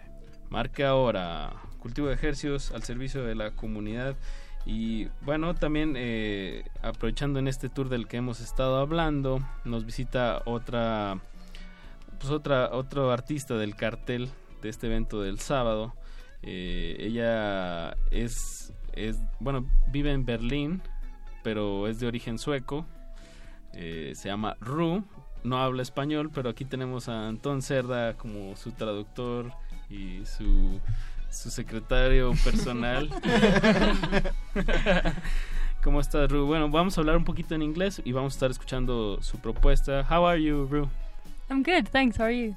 First time in Mexico? Yes. How, how's it been? Uh, fantastic. Like, unbelievably nice. Nice. And yeah. Uh, how long have you been with your project? Um, it's been like, um, I've been writing the songs for like maybe two, three years, but I've been playing actively for about a year. Ok, un proyecto joven mm, que, que apenas lleva un año en- o dos, podríamos considerarlo, pero en realidad uno. Un año presentándose en vivo. Exacto. Exacto. Y Ru, um, where does um, we- we're gonna hear some songs, uh, but if you could make like a little resume, like what are your your your sources of inspiration? Okay. Um, oh, uh, I think um, it's like a mixture of coming from uh, like the woods, you know, growing up in Sweden and uh, from the countryside, but also living in Berlin and having this urban chaos um and just like everything that inspires me, like creative musicians, art, uh, relationships. I don't know. Ok, el, eh, eh, Apache le, le preguntaba a Ru que, que cuáles son, de, eh, de dónde saca la inspiración, fuentes. sus fuentes de inspiración. Y Ru nos dice que, pues principalmente el bosque, ahí en, en Sweden, Suecia. Suecia. Suecia, Suecia, en Berlín, en una mezcla de naturaleza y caos. Y sin duda eso suena. Bueno, puedo. En unos momentos más escucharemos su música. Aguántenos un momentito más que Apache quiere hacer otra pregunta. No, no, no, estaba viendo que ya llamaron para algún boleto. Pero bueno, aprovechando que aquí siguen Caro y Natalia de, de Neptuna, ¿qué, qué están preparando para, para este sábado? El set. Digo, también ahorita le preguntamos a Ru. Pues ¿Algo es- especial, algo nuevo o lo que ya escuchamos? Tenemos un par de rolas nuevas que, bueno, eh, vienen en nuestro, en nuestro show normal que hemos estado tocando. Eh, estábamos a punto de estrenar otra, pero no alcanzó a estar lista. pero muy pronto se las vamos a traer, les prometo. Bien, bien. Ru, how do you perform live? Um, differently. Like now in Mexico, we're performing as a duo with uh, keys and vocals and guitar. And uh, in Berlin, I have my band, which is like bass and a lot of vocal harmonies and drums and piano. So Bien. and also I play solo sometimes. Ah, Nos dice Ru que el que se presenta este sábado en un formato más sencillo de dueto, pero que normalmente en Berlín pues trae más eh, elementos vocales y mayor instrumentación. Eh, should we hear a song? Yeah, Which one would you sure. like to hear? Um, you can choose. Ours or Lighthouse or Um, more? Lighthouse is cool, yeah. Ok, pues mucho sad. bla bla bla, pero pongamos un poquito de, de música. Eh, nos dice Ru que es, un es una canción un poco triste, pero está bien para estas horas de la, de la noche. Yo estoy de acuerdo. Y además va a ser un contraste muy, muy lindo con, con la música que estamos escuchando de fondo. Pues escuchemos algo de Ru y seguimos platicando de su proyecto aquí en Cultivo de Hercios.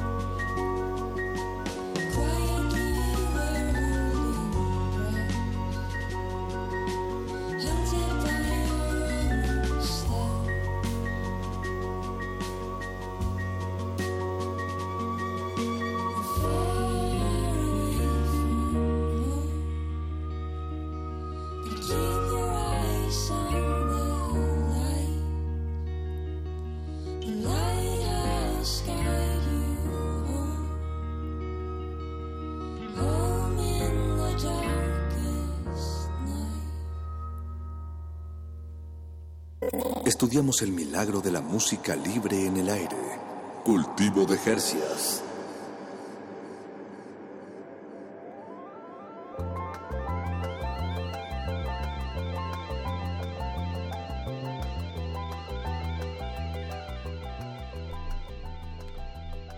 Estamos de vuelta. De vuelta, de vuelta, Cultivo de ejercicios. Eh, lo que escuchamos hace unos momentitos fue una composición de Rue. Que se llama Lighthouse. Lighthouse está disponible en línea en su Bandcamp. Y Rue se estará presentando eh, con Neptuna. Neptuna. Con Soft Milk, Lemat. Este sábado. Dejé a alguien por allá afuera, pero me gustaría que aquí nos. eh, Lemat o Antón Cerda nos platique también sobre este evento, cómo sucedió este, este encuentro de músicos de Berlín con músicos de Guadalajara. Sí, la banda que faltó fue Rosk, Rosk. que es una banda de aquí. Ok. Eh, yo conocí a, a Soft Milk en Berlín. Por casualidad fui a su concierto y me puse a platicar con ellos y me inspiraron muchísimo. Son una banda muy interesante, muy creativa. Y gracias, a través de ellos me conecté con la escena de bandas indies de, de Berlín. Y así conocí a Ru también. Y ellos decidieron, ellos me acompañaron en una presentación en un festival allá en Alemania y decidieron venir a México para tocar, entonces empecé a conectarles todo lo que pude y como vi a Neptuna en su gira de, del noroeste de Estados Unidos, los vi en Seattle, me impresionaron muchísimo, quise hacerla con ellos. Entonces hicimos esta, un ciclo de unas seis tocadas Chiquitur. ajá, Chiquitur. entre Guadalajara, sus alrededores y el DF. Por cierto, todavía nos queda un boleto para este evento que se celebra el sábado. Para la persona, la primera persona que se comunique con nosotros al 55 23 54 12. 55 23 54 12. Marque ahora. Y Rue nos estaba contando un detalle muy lindo de su nombre. Eh, se lo voy a preguntar para que ella nos lo cuente al aire y se los traducimos de todas maneras, pero creo que es importante que ustedes lo escuchen de, de su voz. Eh, Rue, could you tell us uh, the, the story behind your name? Uh, yeah. Yeah. Uh, so it's like a combination. It, it means different things in dif- different languages, and in Vietnamese, it's like a lullaby or a little song you sing when you go to bed. And in French, it's like a stream of um, a stream of water or a stream of mind and Consciousness. consciousness and thoughts. And I think the music is a bit like a looping sort of uh, a pattern which goes on like the water and and also this lullaby thing. So it works. Is there a word for those kinds of words, like the the, the words that are um, uh, the same uh, but with different meanings in yeah, different ho- languages? ho- homophone. Uh, Homophones? homono- Homo- no, that's homophone is like yeah, homophones. Yeah, it's Homophone. true. Ah, que Yeah, suenan igual. Homophone. Homophone. Yeah.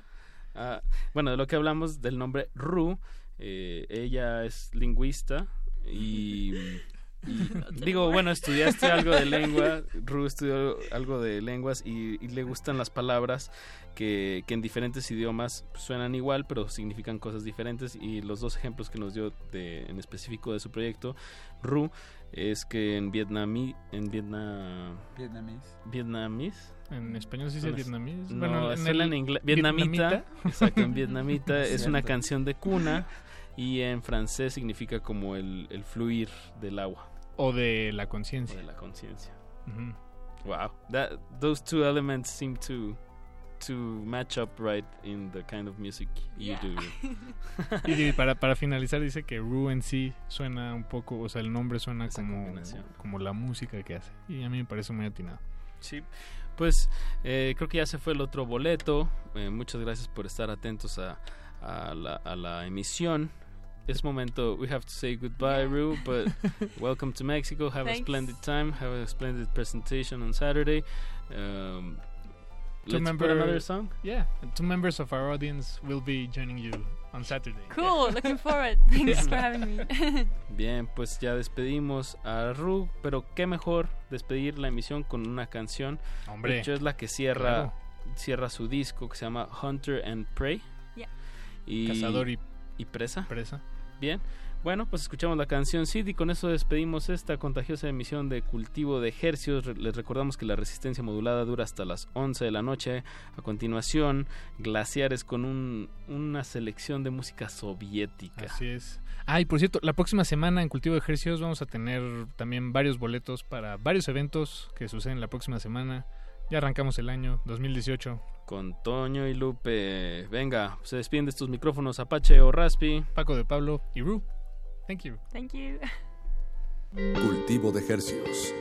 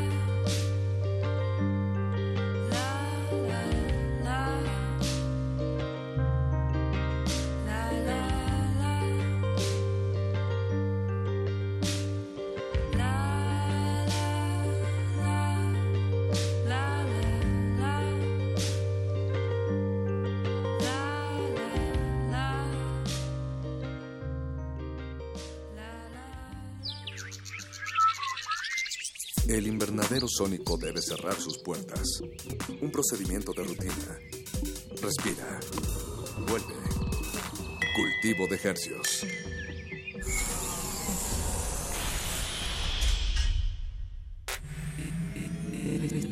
Resistencia modulada.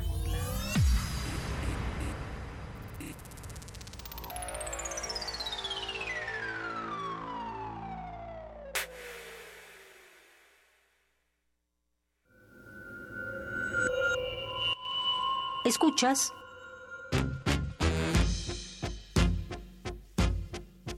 XEUN.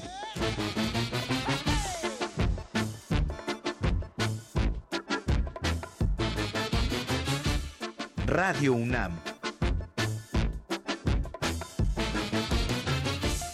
Experiencia sonora.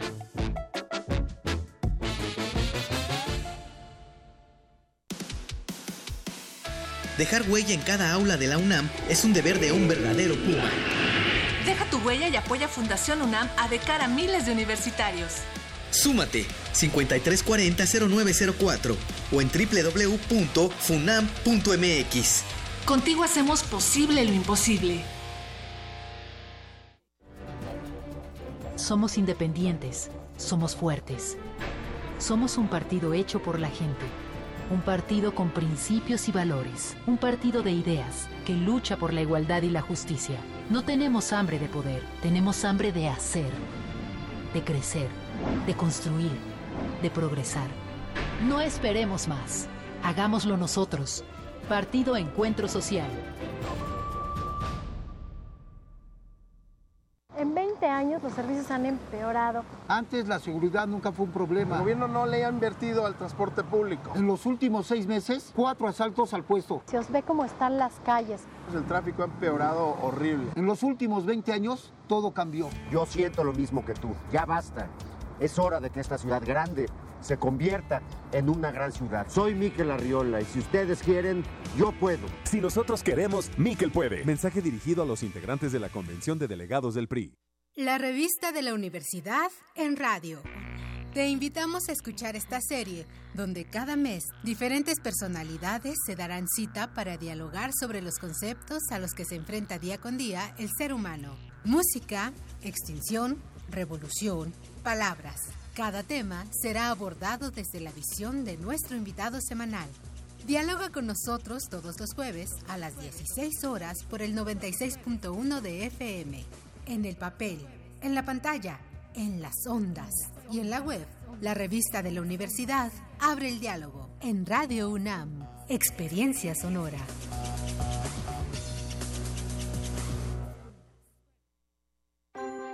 Soy el doctor Armando Agüel. Tengo el diagnóstico claro de nuestra capital. Soy un hombre que solo sabe dar buenos resultados. Soy un ser humano sensible y cercano a la gente.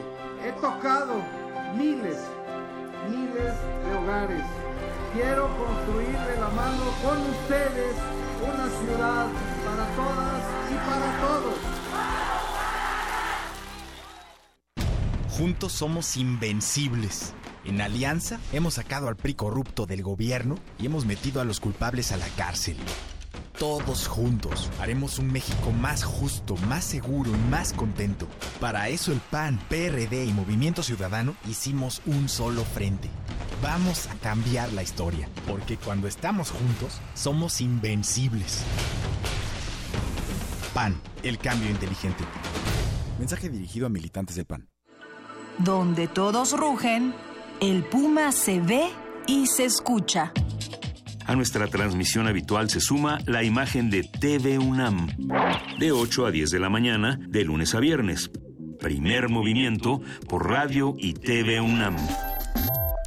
Primer movimiento. Se escucha, se ve y hace comunidad. Él es Ricardo Anaya. Quiere ser candidato a presidente de México. Ha enfrentado al PRI como pocos. Ese PRI corrupto que le ha fallado a México se tiene que ir. Defendió a México en Estados Unidos. is insulting and unacceptable. Y también en Canadá. La plus compétitive de tout le monde. Siempre tiene presentes a sus hijos y a su esposa. Para él, las familias mexicanas son lo más importante. Escribamos juntos una nueva historia. Ricardo Anaya, precandidato a presidente de México. PAN. Mensaje dirigido a militantes del PAN. Hoy lo que nos une es mucho más grande de lo que nos separa. Cuando estamos juntos somos invencibles. Juntos hemos sacado al PRI corrupto de las casas de gobierno y juntos los hemos metido a la cárcel. Juntos haremos un México más justo, más seguro y más contento. Para eso el PRD, PAN y Movimiento Ciudadano hicimos un solo frente. Vamos a cambiar la historia, porque cuando estamos juntos somos invencibles. Cambiemos la historia. PRD. Por un México que brille. Mensaje dirigido a militantes del PRD en términos del convenio de coalición por México al frente. Te invitamos al curso La igualdad en el centro del desarrollo sostenible. El impacto del cambio climático también es asimétrico. Es cierto que no reconoce fronteras, el impacto sí está llegando más fuerte a las zonas más pobres. Imparte la doctora Alicia Bárcena. Sala Carlos Chávez del Centro Cultural Universitario. Los días 14 y 15 de febrero de las 12 a las 14 horas. Informes al 5622-7070, 5622-6605 o en www.grandesmaestros.unam.mx. El cupo es limitado. Inscríbete ya. Invita al programa Grandes Maestros de Cultura UNAM. Resistencia modulada.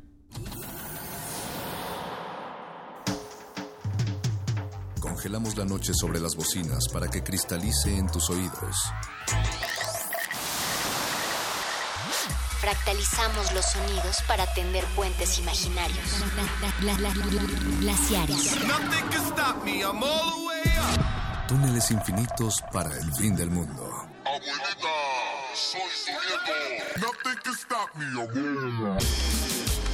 One day I'll have to put it all alone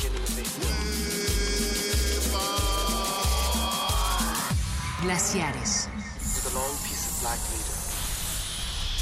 At least they'll see the black.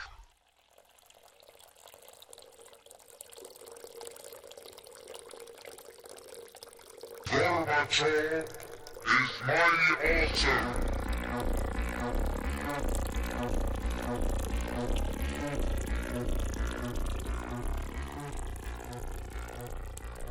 Y desde la ciudad de las incongruencias, el sinsentido y los puentes oblicuos que se caen, Glaciares llega una vez más a través del 96.1 de FM, resistenciamodulada.com en su versión en línea.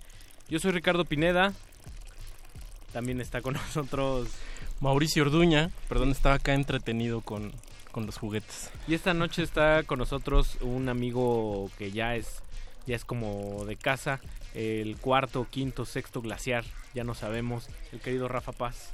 Rafa, Rafa Paz, ándale. No, güey, ¿Quieres que es tu amigo, eh? Quieres guerra, ¿verdad? Rafael Villegas, eh, un, un querido a- amigo, eh, tal vez lo recuerden en, en- en aventuras pasadas como Afterpop.tv, Sinoidal, eh, Nocturno de Reactor y gran amigo y, y un- una persona muy muy docta en el tema musical. Buenas noches, Rafa Villegas. Buenas noches, Ricardo. Buenas noches, Mauricio. Gracias por la invitación. Y pues no, no es tu casa. También, ¿no? Ya tengo Sí, llaves. Ya, ya se vale. ya, ya te abrieron el micro, ¿ya qué? Pues sí, ya me metí. Pues esta noche eh, se la vamos a, a dedicar con Rusia, a Rusia con amor, a una de las incongruencias pues más, más extrañas que hay en el, en el mundo musical y que sirva a Rusia como un pretexto que siendo una de las extensiones territoriales, es, la- es el país más grande del mundo, por así decirlo, la extensión territorial, y curiosamente uno de los más desconocidos en, en términos musicales, ¿no? Yo tengo una duda, ¿eh? ¿Se, se le va a dedicar el programa a Rusia por, por cuestiones coyunturales políticas, por esto de que van a determinar este nuestro, nuestro futuro político? O, o más bien es una oportunidad para que nos presentes tus 200 álbumes favoritos de 2017 De- rusos, que de pudieron haber sido 500? Puede ser un misterio o podemos incluirlos todos en la misma bandeja. Lo mismo me preguntaron hoy, no estaba tan enterado del tema de Manuelovsky y, y estas, y estas cosas. Mera coincidencia, juro que la próxima semana no, no va a ser así. De hecho, atisbamos el, el tema de la próxima semana, hacer música para patinar. Ándale, está bueno. Y, y pues digamos que Rusia es una de las tierras más in- indómitas para, al menos para los mexicanos, ¿no? Y, y yo supongo que para todo este lado de, de la de este lado del, del charco, ¿no? ¿no es así? Conocemos muy poco de Rusia, la, la barrera lingüística es, es evidente, pero si le rascamos tiene cosas maravillosas, ¿no? Sí, y justo vamos a empezar, pues vamos a arrancarnos, ¿no? Vámonos con eh, los traduje porque pues, obviamente las letras rusas ahí como que generan ¿No se te da el cirílico? Sí. Eh, vamos a escuchar a Alexei Nikitin con una canción que se, llama Nice Bear. que significa algo así como al norte, música para viajar y luego nos vamos a ir con Belly Jonas, que no es precisamente rusa, pero ya la estaremos campechaneando por acá. Escríbanos misivas de amor, eh, quejas y, y demás Sugerencias. ¿Qué música rusa conocen ustedes por allá afuera? En Twitter estamos como arroba Rmodulada, hashtag glaciares y en Facebook como Resistencia Modulada. Vámonos, arrancamos. is my altar. Gorbachev is my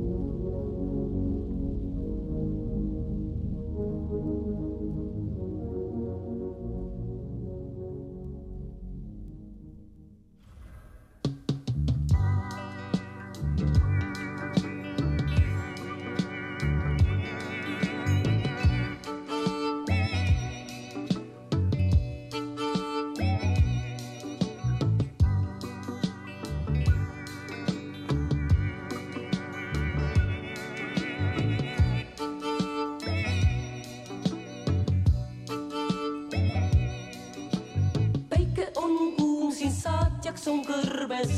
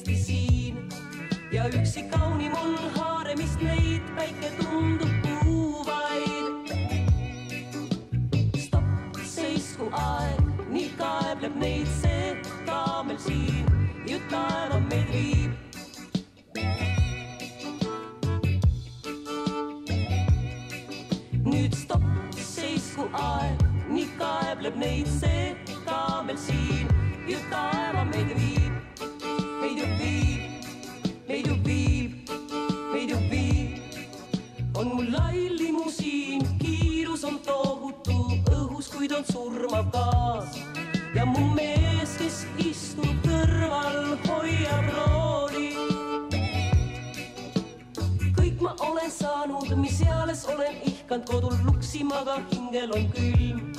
ma uurin silmanurgast meest, kes vaatab ainult teele. stopp, seisku aeg, nii kaebleb neid see kaamel siin, ju taeva meil viib.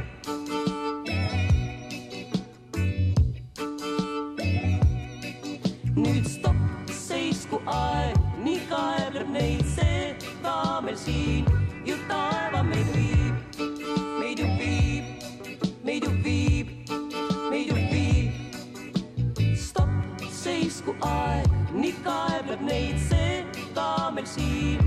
siin, ju taeva meid viib.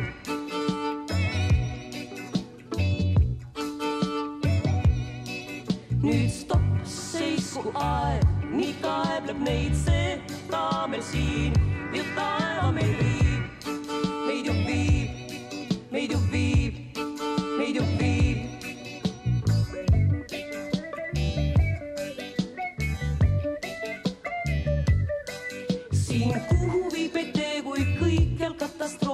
metallikarbis kinni me. üksi karavan teele ette jäi, ongi aega. stopp, seisku aeg, nii kaebleb neid see kaamel siin, ju taeva meil viib.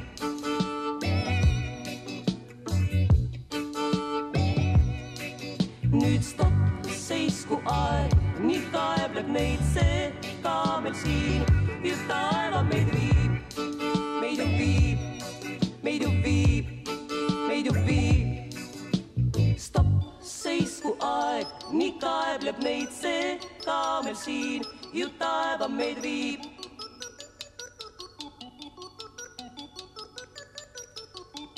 nüüd stopp, seisku aeg, nii kaebleb neid see kaamel siin, ju taeva meid viib, meid ju viib,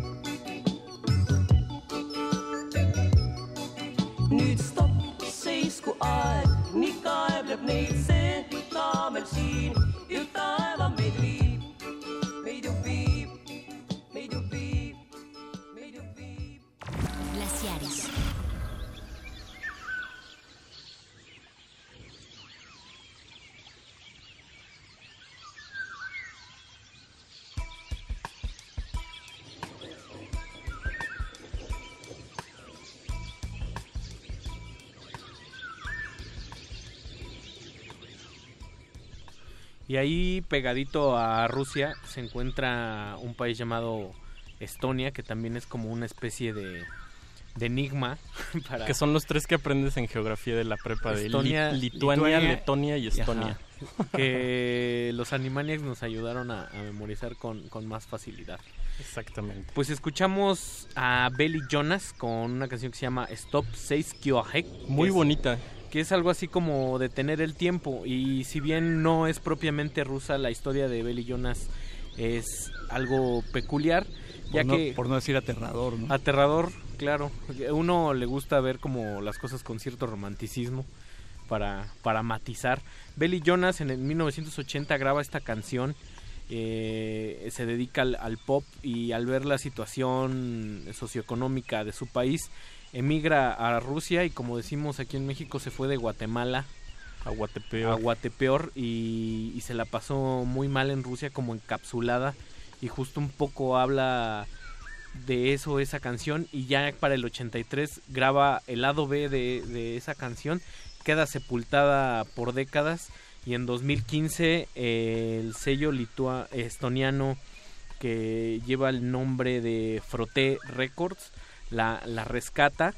Y ha- han salido varios varios textos que andan rotan- rodando ahí en internet de Belly Jonas que, que dice que, que, pues Rusia ya se, se impregnó en su vida no se acuerda de si es de Estonia o sea se vuelve como una especie de de, de- de chicana y, y dice que siempre eh, tiende estos estos puentes que digo también es como como un poco el sentido de, de- de glaciares. Y ahora si buscas en internet pues se dedica esta señora a es católica y se dedica a dar como medio conciertos ahí en asilos así una, una cosa Órale. como o sea como que como que se truncó un, un, un futuro ahí pero a mí esta canción me, me encanta Está muy Y bonito. solo tiene un disco en realidad grabado, un 7 pulgadas, ¿no? Exacto, está, está No perdido, hay es un artista nada más. a- ahí, ahí perdida, pero como que en, en Rusia, en, en su pueblito, es como, como, como muy querida. Además es como muy simpática, ella sale con, con pants de estos de rompeviento noventero Sí, blanco. sí, sí. De- y de repente uno es como medio tipo astronautas. Pero ¿sabes qué estoy viendo? Es esta serie tan querida y tan deliciosa y tan exquisita que es la de Late Night Tales. Ah, claro. Los de Bad Bad Not Good, que la verdad es una banda que yo nunca he escuchado, pero creo que tiene muchos seguidores aquí en, en México. Eh, la incluyen en su Late Night Tales del año pasado apenas justamente. Órale, banda favorita del Ghostface Killa, por ahí colaboradores habituales, los Bad Bad Good. Vale la pena escuchar todos esos late night tales, ¿no? Oigan, pero a ver, estoy porque creo que se puede poner interesante. Déjenme checar algo. Creo que incluyen Caes on Aeg. ¿Es el B-side? del- Es el- es el Ah, otro lado. Por un momento pensé que era una canción este medio perdida, pero no es el B-side. de- Y, ju- y justo escuchas esas dos canciones y son como dos polos opuestos. Por Sí. este lado, esto, esto está como.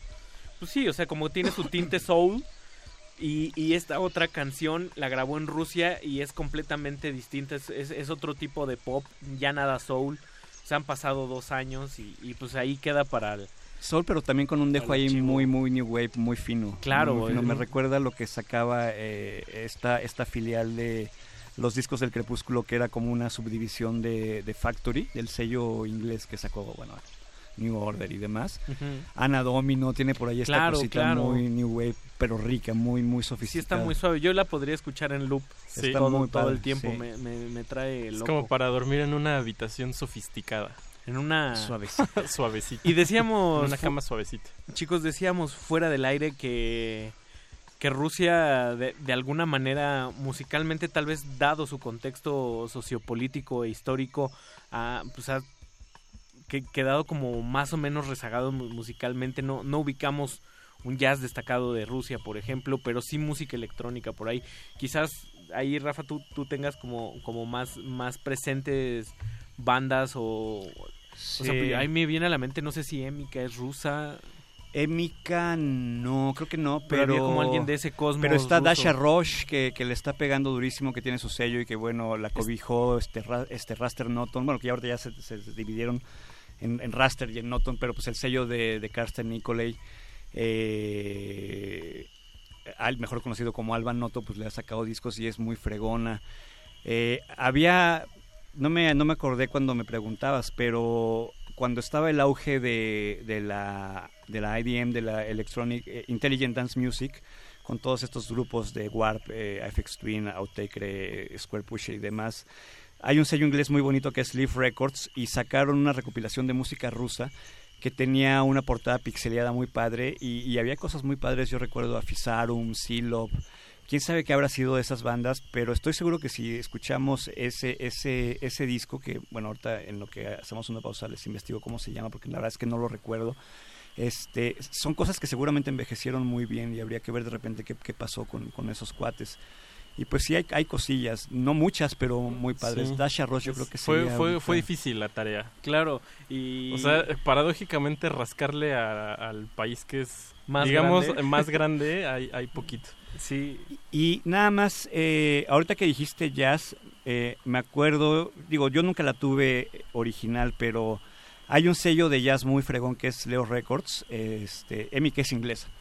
Este, hay, hay un sello que se llama Leo Records y tienen por ahí una recopilación, si mal no recuerdo son seis CDs, de, de se llama algo así como Russian Avant-Garde o algo así, pero es puro jazz y eh, improvisación libre rusa que vale mucho la pena. Órale, más hay que ahí, E- ahí eso- tienen tarea, eso me muchachos. interesaría, estaría bueno rascarle, por ahí. Sí. Y, y siempre a la cultura rusa o las ediciones de música rusa se les ve, obviamente, con cierto. Con, con un sumo exotismo. Por ahí Lee Ranaldo de Sonic Youth tenía la. Tenía la anécdota de que cuando fueron a tocar ellos por primera vez a Rusia, que era en la época de. Pues cuando fue el boom de, de Daydream Nation, que fue por el 88 más o menos. Ujú. 88, Pegadito a 89 los 90. viajan a Rusia y, y van a una tienda de discos y encuentran el Daydream Nation en una edición rusa totalmente pirata, porque a eso se dedicaban sí. los rusos, ¿no? Es O que sea, hay que hacer hincapié en eso, son los reyes absolutos Claro. a nivel mundial de la piratería musical. Johnson también tuvo de repente problemas financieros porque se va a vivir a Japón y abre este sello, ¿cómo se llama? El, el sello este sí, Avant. donde, donde- sí, donde Avant. salieron los primeros discos de Naked City. Y Sí, esto. abre su, su sello japonés y finalmente él dice en algún momento que se vuelve ya imposible de... Digo, aparte que es carísimo hacer discos en Japón. Si ya tienes tu sello en Nueva York y luego abres un sello en Japón, pero él le echa la culpa a los rusos. Todo el catálogo de, de, de, de- de Sadik y de, y de Avant estaba disponible en ediciones rusas, eh, pues obviamente piratas, ¿no? A precios pues, irrisorios. Sí, y también cabe destacar que cuando fue el, el bajón, cuando empezó a desaparecer el, el vinil, eh, creo que de las había dos fábricas maquiladoras en, en, en Moscú que siguieron haciendo, que no pararon y era de donde se surtían los estadounidenses que siguieron haciendo y los ingleses que hicieron, siguieron haciendo viniles en el mundo. Pues aquí tengo el, el dato, muchachos. También Rusia ha sido de los países que históricamente ha cambiado más de nombre. Sí. Pues es que cómo pones a tantos de acuerdo, ¿no? Pero me gusta que tu país en algún momento se haya llamado el Zarato ruso. O el Imperio ruso, ¿no? Sí, sí, sí. O el Principado de Vladimir. Guau. ¿En dónde vives? En el Principado No, de... apar- aparte lo... Nunca fue como dato. o este, este, ¿cómo se llaman? Eh, Sí. Los eh, Emi- Emirato. nunca Emiratos fue este, Árabe. Principado. El Principado. Oigan, antes de salirnos de Lituania, hay, hay un dato que me está dando mucha risa que, que encontré en la red. Rusia es el cuarto, actualmente Rusia es el país, es el cuarto país que más bebe. Pero ¿sabe, ¿saben, cuáles son los, ¿saben cuáles son los tres países que le ganan? ¿Cuál? Bielorrusia, Moldova y Lituania. Ay, o sea, más, que son, claro, que son, sus- que son sí, ex-rusos, Sí, ¿no? O sea, sí, finalmente claro. los rusos o los ex-rusos o los ex-soviéticos o como lo quieran ver, pues toda la familia pues es, Y este, que es además beben, ¿no? beben vodka, que es una bebida que no se degusta, ¿saben? Sí, no. O sea, es el raquetazo de, de alcohol. Sí. es Pues vámonos con otras, con otras dos este, perlas rusas y no tan rusas aquí en, en Glaciares. Arroba, modulada, arroba R modulada en Twitter y Resistencia modulada en Facebook. Y antes de irnos a estas canciones rusas, eh, vamos a mandar un, un saludo al querido Rafa Paz, que apenas va saliendo de la, de la chamba. Pobrecito. Y a Jessie, Jessie Martínez, com- compañera de, de trabajo también que nos está escuchando, que se está medio desvelando. Ella dice que no se, que no se desvela, pero yo la veo bien temprano ahí en la, en la, en la oficina. En la office. En el otro trabajo, man. Vamos a escuchar a Mary Ocher o Mary Ocker eh, con una canción que se llama Vulcania al lado de un alemán de todos muy querido que es el gran Félix Kubin. Y vamos a amarrar con una banda punk también bastante What? peculiar que se llama Berlinsky Sid. Que Ber- también que es algo así como el muro de Berlín. en alemán, En- en, alemán órale. también y ahorita vamos a explicar por qué Alemania está en este bloque ruso. Pues vámonos, estos glaciares no le cambies, seguimos aquí. Glaciares. Stuff with which we work is the fabric of men's minds. The all-seeing, all-knowing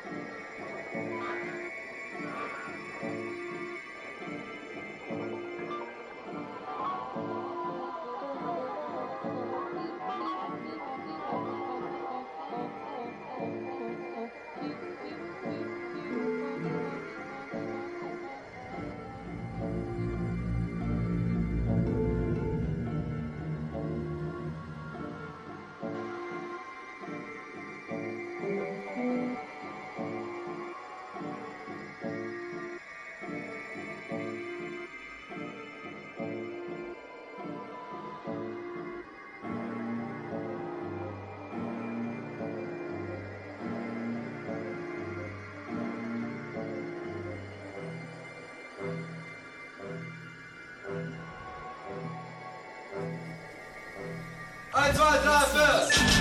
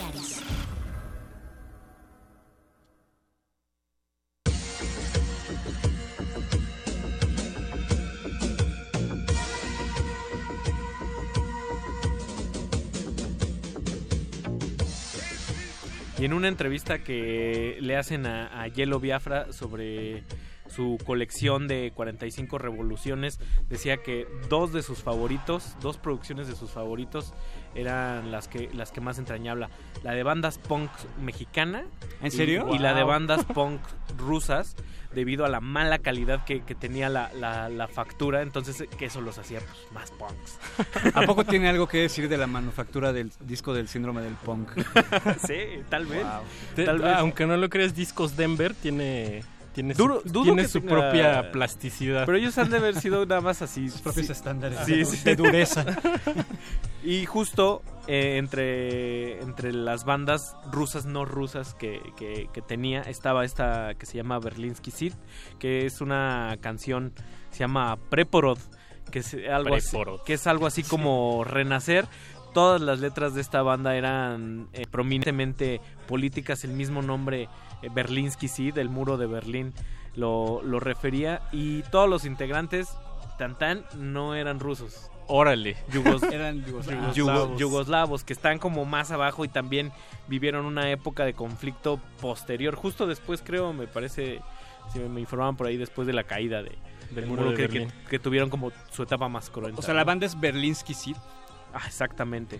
Berlinki, Berlinsky Sid y ellos tocaban medio de forma clandestina en, en, en Rusia, justo en, los años en los años más este más más duros y pues mientras con una tradición donde estaba Stravinsky, Rachmaninoff, Prokofiev, Shostakovich, pues también Pues estaba sí. ocurriendo este tipo de pudrición. Sí, que normalmente cuando pensamos en Rusia como que lo primero que te vas es son a esos, ¿no? Yo Como a al los grandes nombres del siglo XX de compositores de música. El cascanueces. Al no, y, y por ahí también hay como al un- vodka. el coro, el coro del ejército rojo, eh, así Sí. entre las señoras es súper famoso. Que, que justo el, el coro del, del ejército es sumamente famoso a nivel mundial porque Sí. se la pasa haciendo payasadas. O sea, se la pasa. Sí, o invita a artistas franceses a Exacto, cantar. exactamente. Ah, yo no sabía se, eso. se la pasan Sí. haciendo. O sea, tienen su show de variedades, el, el, el coro Más del o ejército. menos. Claro, tienen e- esta. De hecho, en México aquí como que empezaron a llamar mucho la atención porque había No, con Juan lo hubieran hecho. había un video de este ejército cantando la canción de Magneto en, en ¿Vuela, ruso, vuela? la de Vuela Vuela, que Sí. tampoco Órale. es de, de Magneto, que No, es una canción francesa, es ¿no? una- sí. ¿Sí? ¿Saben qué quiere decir vodka? No. No. Agua. Bueno, no, no, no, o sea, se, de- se- Me parece un significado muy transparente. se deriva de la palabra boda, así tal cual como suena boda, pero con, con V. Boda. Quiere decir boda. agua, y entonces entiendes por qué se lo toman. De- así, quizás de ahí ¿no? venga Claro. esta onda de, de Quizá bo- to- todos, toda, quizá todo sea un- una cosa de significados y por eso beben así. Sí, claro, y entonces en- entiendes por qué, por qué los, dame agüita. los hombres, los hombres, la expectativa de vida de los hombres rusos es de 65 años. Claro. Más baja que en Corea del Norte y en Irak. Y la- y En las- Irak. Y las mujeres no la tienen tan mal, pero también están fregadas, 75 años. Pero está cañón que los hombres, la expectativa media de vida sea de 65 años. Pero Es- si se toman el vodka como agua, pues sí entiendes Un, varias cosas. un clima bastante bastante cruento. Yo, yo creo que también por ahí podría venir el, el- la manera la, la manera de beber, ¿no? El, el- el frío. Es, es- o sea, allá arriba Siberia y todo eso es así. O sea, si ahorita estamos sufriendo y todos traen su carita partida porque por el frío, pues imagínate. A mí lo que me encanta es como Europa no Europa, ¿no? O sea, como que siempre, Sí, sí. siempre he estado encapsulado en Es su trip. otra cosa. Sí, totalmente. Me encanta este comentario. Dice, les encanta poner todo en conservas, los pepinillos, eh, los, eh, los betabeles y los líderes. Y una foto de Lenin. De, de Lenin in vitro. Sí, sí, sí. Además tienen ese, ese amor, ¿no? También en la... Pues como pensando en el invierno, en la reserva y todo eso. Y ¿no? justo saliendo un poco de Rusia, yéndonos eh, al propósito de la banda Yugoslavia en esta en esta película de Emir Kusturica, no, de Goran Bregovic. Ajá. ¿Cuál, cuál? No, de Emir Kusturica, Underground, que, que es como toda una crítica al, al fracaso del, del comunismo. Sí.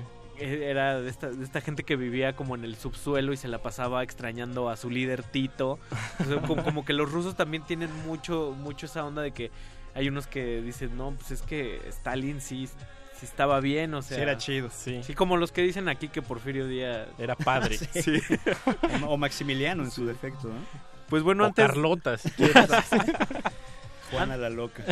Antes de los Berlinsky Seed, escuchamos a Mary Ocker, que también es... Qué bonito estuvo. Es, está, está buena. Y esta es de las rolas más, digamos, abstractas que tienen, porque ella como que luego vira como hacia una electrónica más... Más ambientosa. Pop, de, algo, de, alguna, de alguna manera.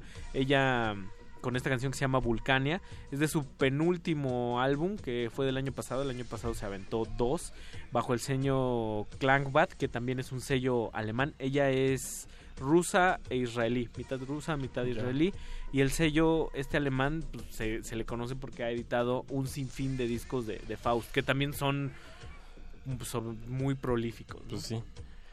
Sí, y bueno, pues ¿qué les parece si seguimos avanzando en este en este camino largo y arduo? Yo no sé si la gran voz que vamos a escuchar a continuación es sería como su Rocío Durcal, su Angélica María, pero la verdad es que es una de las figuras más queridas y con más proyección en, en Rusia desde los 60. Estamos hablando de... Se, se escribe Ala Pugacheva, pero se pronuncia Ala Pugakova. Pugakova. Ahí nada más. Y luego vamos a ir con un dueto electrónico también muy reciente que se llama Love Cult. Esos me gustaron mucho. Y, ah, yo quería hacer hin- hincapié, bueno, resaltar que a los amantes de The Modern Lovers, o sea, esta, esta rola que escuchamos de del muro de Berlín, eh, pues sí, como que recuerda muchísimo a, a Jonathan Rickman, pero, pero del, de allá de... Pero de- con de- calambres. Ajá, pero de Siberia. Destar- Sí. destartalado. Sí, Sí. destartaladísimo. Pues vamos a seguir, Ricardo, redes sociales. Arroba R modulada en Twitter, hashtag glaciares, pongan emoticones de la banderita rusa que no les cobran más plan de datos por ponerla. Y pónganos sus canciones favoritas rusas. Resistencia modulada. Por ahí también saludos a Arturo López Rojas que nos está escuchando. Un gran, un gran abrazo. Y también a... Al señor Lorenzo que nos habló también. Ah, una llamada Una telefónica. llamada telefónica. Raro, ¿eh? Raro que nos hablen a estas Muy- horas de la noche. Muy de la... Muy de época. Sí. Muy de época. y a, a Miguel Báez y también al, al colectivo Infrarrealismo... fue- Tiene un nombre maravilloso en, en Twitter. Colectivo Infrarrealismo Jurídico. Wow. Que dice que el himno de la URSS también, que dice Gloria a nuestra patria libre, baluarte firme de la amistad de los pueblos. El partido de Lenin, la fuerza del pueblo, nos conducirá al triunfo del comunismo. Ándale, wow. Ay, nomás. Roberto Bola- Bolañovsky. Y dice el Zarco, el gran Ike Tecuanis, también saludos a él, que dice, aquí esperando ir a ver a qué hora sale Tatú. Oye, qué buena onda. y también el gran Gra- Gabriel Martínez, este alias Dublineses, nos manda unos que nos que la canción se llama Morning y el grupo se llama algo así como Itpo. Órale. Itpo. Lo vamos a escuchar vamos a ahorita escuchar. Y, y a ver y a ver qué tal. Pues no vamos a poner a Tatú, pero se los vamos a cambiar por este, por otro dúo que se llama Love Cult. Y a la y a la parece. Pugacova antes. Pues vámonos, estos glaciares no le cambié. Aquí seguimos.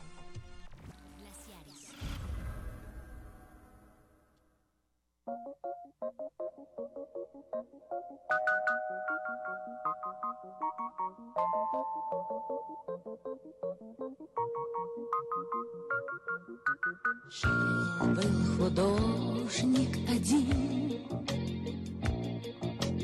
домик имел и холсты, но он актрису любил, ту, что любил цветы. Он тогда продал свой дом. Продал картины и кровь. И на все деньги купил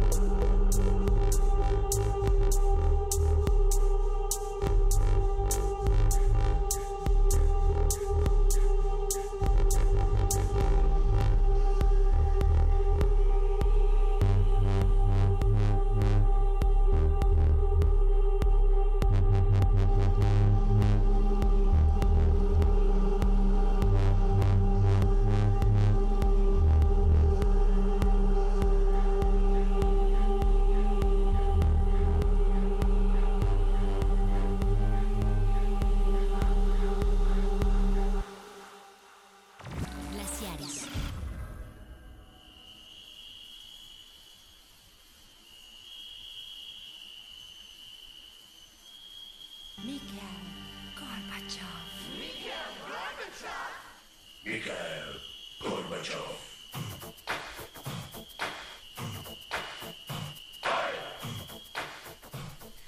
Y ahí entre, entre Rusia, Finlandia y Suecia hay una población llamada Karelial o Kareli. ¿Pero Eh, eso es un país? Es un país, tal cual, y es muy entrañable para... o sea, es, un, es un lugar que cruza y es muy entrañable para los tres, para los tres países que, que mencioné, Finlandia, Rusia y Suecia. De ahí son estos que escuchamos, Love, Love Cult, de un disco de 2017, que entre sus curiosidades tiene un disco que se llama Las cosas que peor hacen los rusos. y se oye, o sea, me gusta, es atmosférico, pero de alguna manera se, se oye se oye básico también, ¿no? O sea, se oye sí, muy muy planito. E- Esto lo sentí como como usar electrónica pero con espíritu krautrock. Sí, y justo esto, tanto la influencia que el, el intercambio cultural que hay, que del que hablábamos en el bloque pasado con Yugoslavia o en el anterior con, con Estonia y en este caso con Rusia, Finlandia y Suecia a través de, de Karelial, pues también habla de, de toda la riqueza étnica y, y cultural que, que posee históricamente Rusia, ¿no? O sea, cuando Sí. pensamos en los rusos, eh, yo, yo me imagino como un bloque muy muy sólido y no es cuando piensas en Estados Unidos que piensas en como en un collage, Sí. ¿no? O como en otros como en otros países que su influencia o su o la pluralidad de su digamos de su, de, de su historia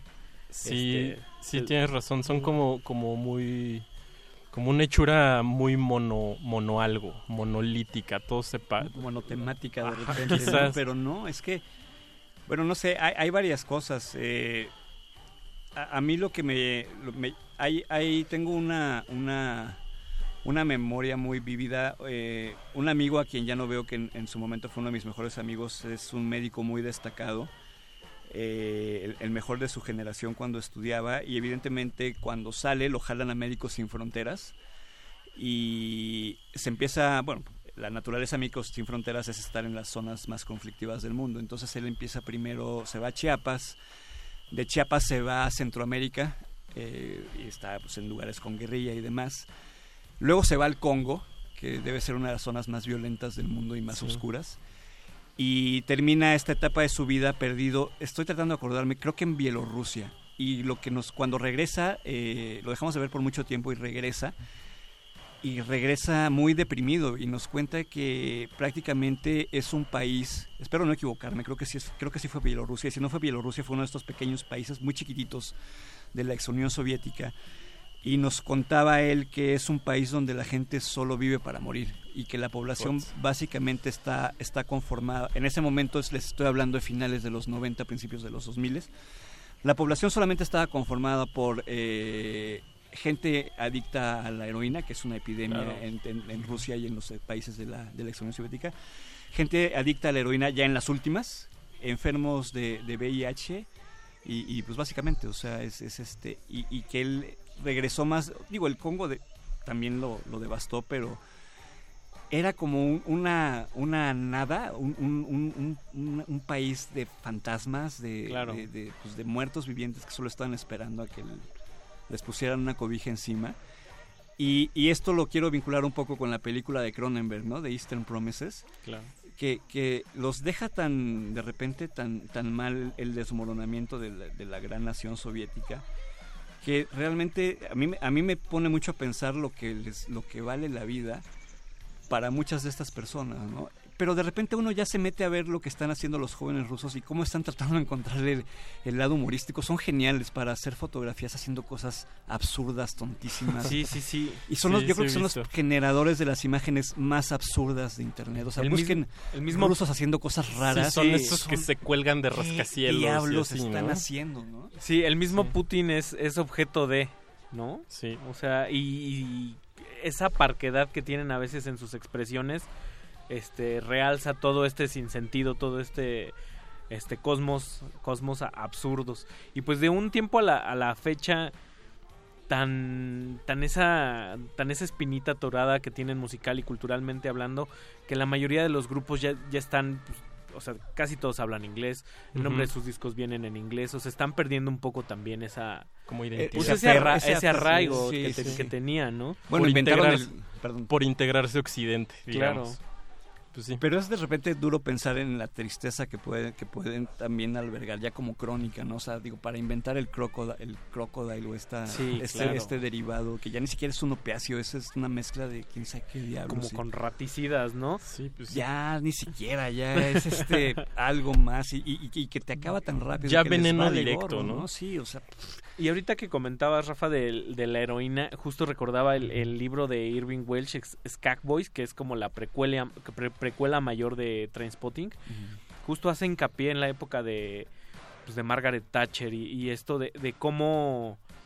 Pues cómo fue como medio evidente que el, que el, que el gobierno empezó a tolerar y a dejar que, que la heroína impregnara, sí. en- sobre todo en los países que estaban en, en extrema Sí. crisis, ¿no? Como una especie de... pues, como, De limpia. De, De lim- limpia, sí, claro. exacto. Exacto. La, la basura blanca que le llaman en Estados Fue- Unidos también. Qué, también qué, qué dato tan duro. sí. Y pues para bueno, cerrar. llegó el tiempo de despedirnos, nos, vamos, o sea, una rola que era de 20 minutos se va a ir a, a, A tres. a poquito manos, menos. Eh, muchas gracias chicos, Eh, fue un placer, se fue de volada. Igualmente. Muchas gracias, Rafa. Gracias Rafa. Este Gracias es- a ustedes. Esta es tu casa, ya tienes las llaves, ya no te Sí. invites, nomás llega. Vamos a escuchar a Vlad Doborovolsky, Doborovolsky, que es un artista sonoro y justo lo que pasa aquí en México que también hay una efervescencia cada vez mayor de artistas sonoros experimentales y ruidistas, también está pasando en, en Rusia, sobre todo eh, según entiendo esto de, de unos ocho años a, a la fecha y está con, y está agarrando como más vuelo la escena. Y justo hubo una en 2016 hubo una retrospectiva hubo un, una como una especie de festival grande en, en, en Moscú de siete días duró para celebrar este reciente boom. Y pues bueno esto es una esto es una pieza generada ex profeso para eso. Es un es viene de, de tapes o sea son grabados en, en una serie de seis cassettes y por ahí están en, en Bandcamp y aquí se las se las recetamos no tiene nombre nada más es, es un documento en vivo de Vlad Doborovsky junto con Michel Klimin Que también hay que decir que la escena de en el arte rusa, o sea, desde la pintura y desde No, bueno, son bárbaros. son bárbaros y la escena, pues bueno, Ilya Kabakov y, y varios artistas contemporáneos también tienen tienen peso en la historia del arte contemporáneo ahora, ¿no? nos va a llevar otra Vámonos. Mau- Mauricio Orduña Ricardo Pineda, José de Jesús Silva, Rafa Villegas Gracias. Eduardo, Eduardo Luis Luis. y Vámonos. Betoques buenas noches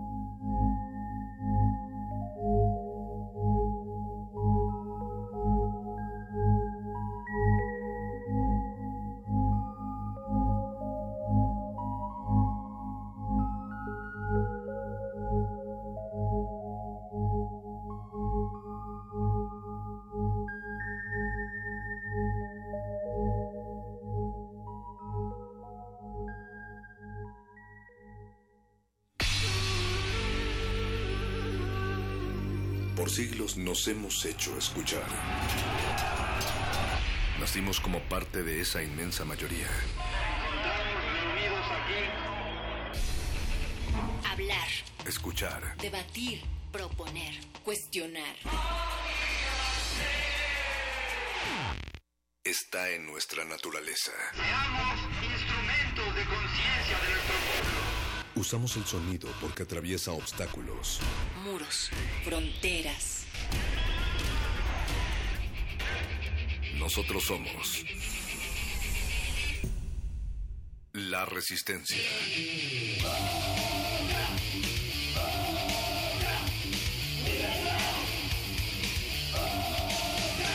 Resistencia modulada.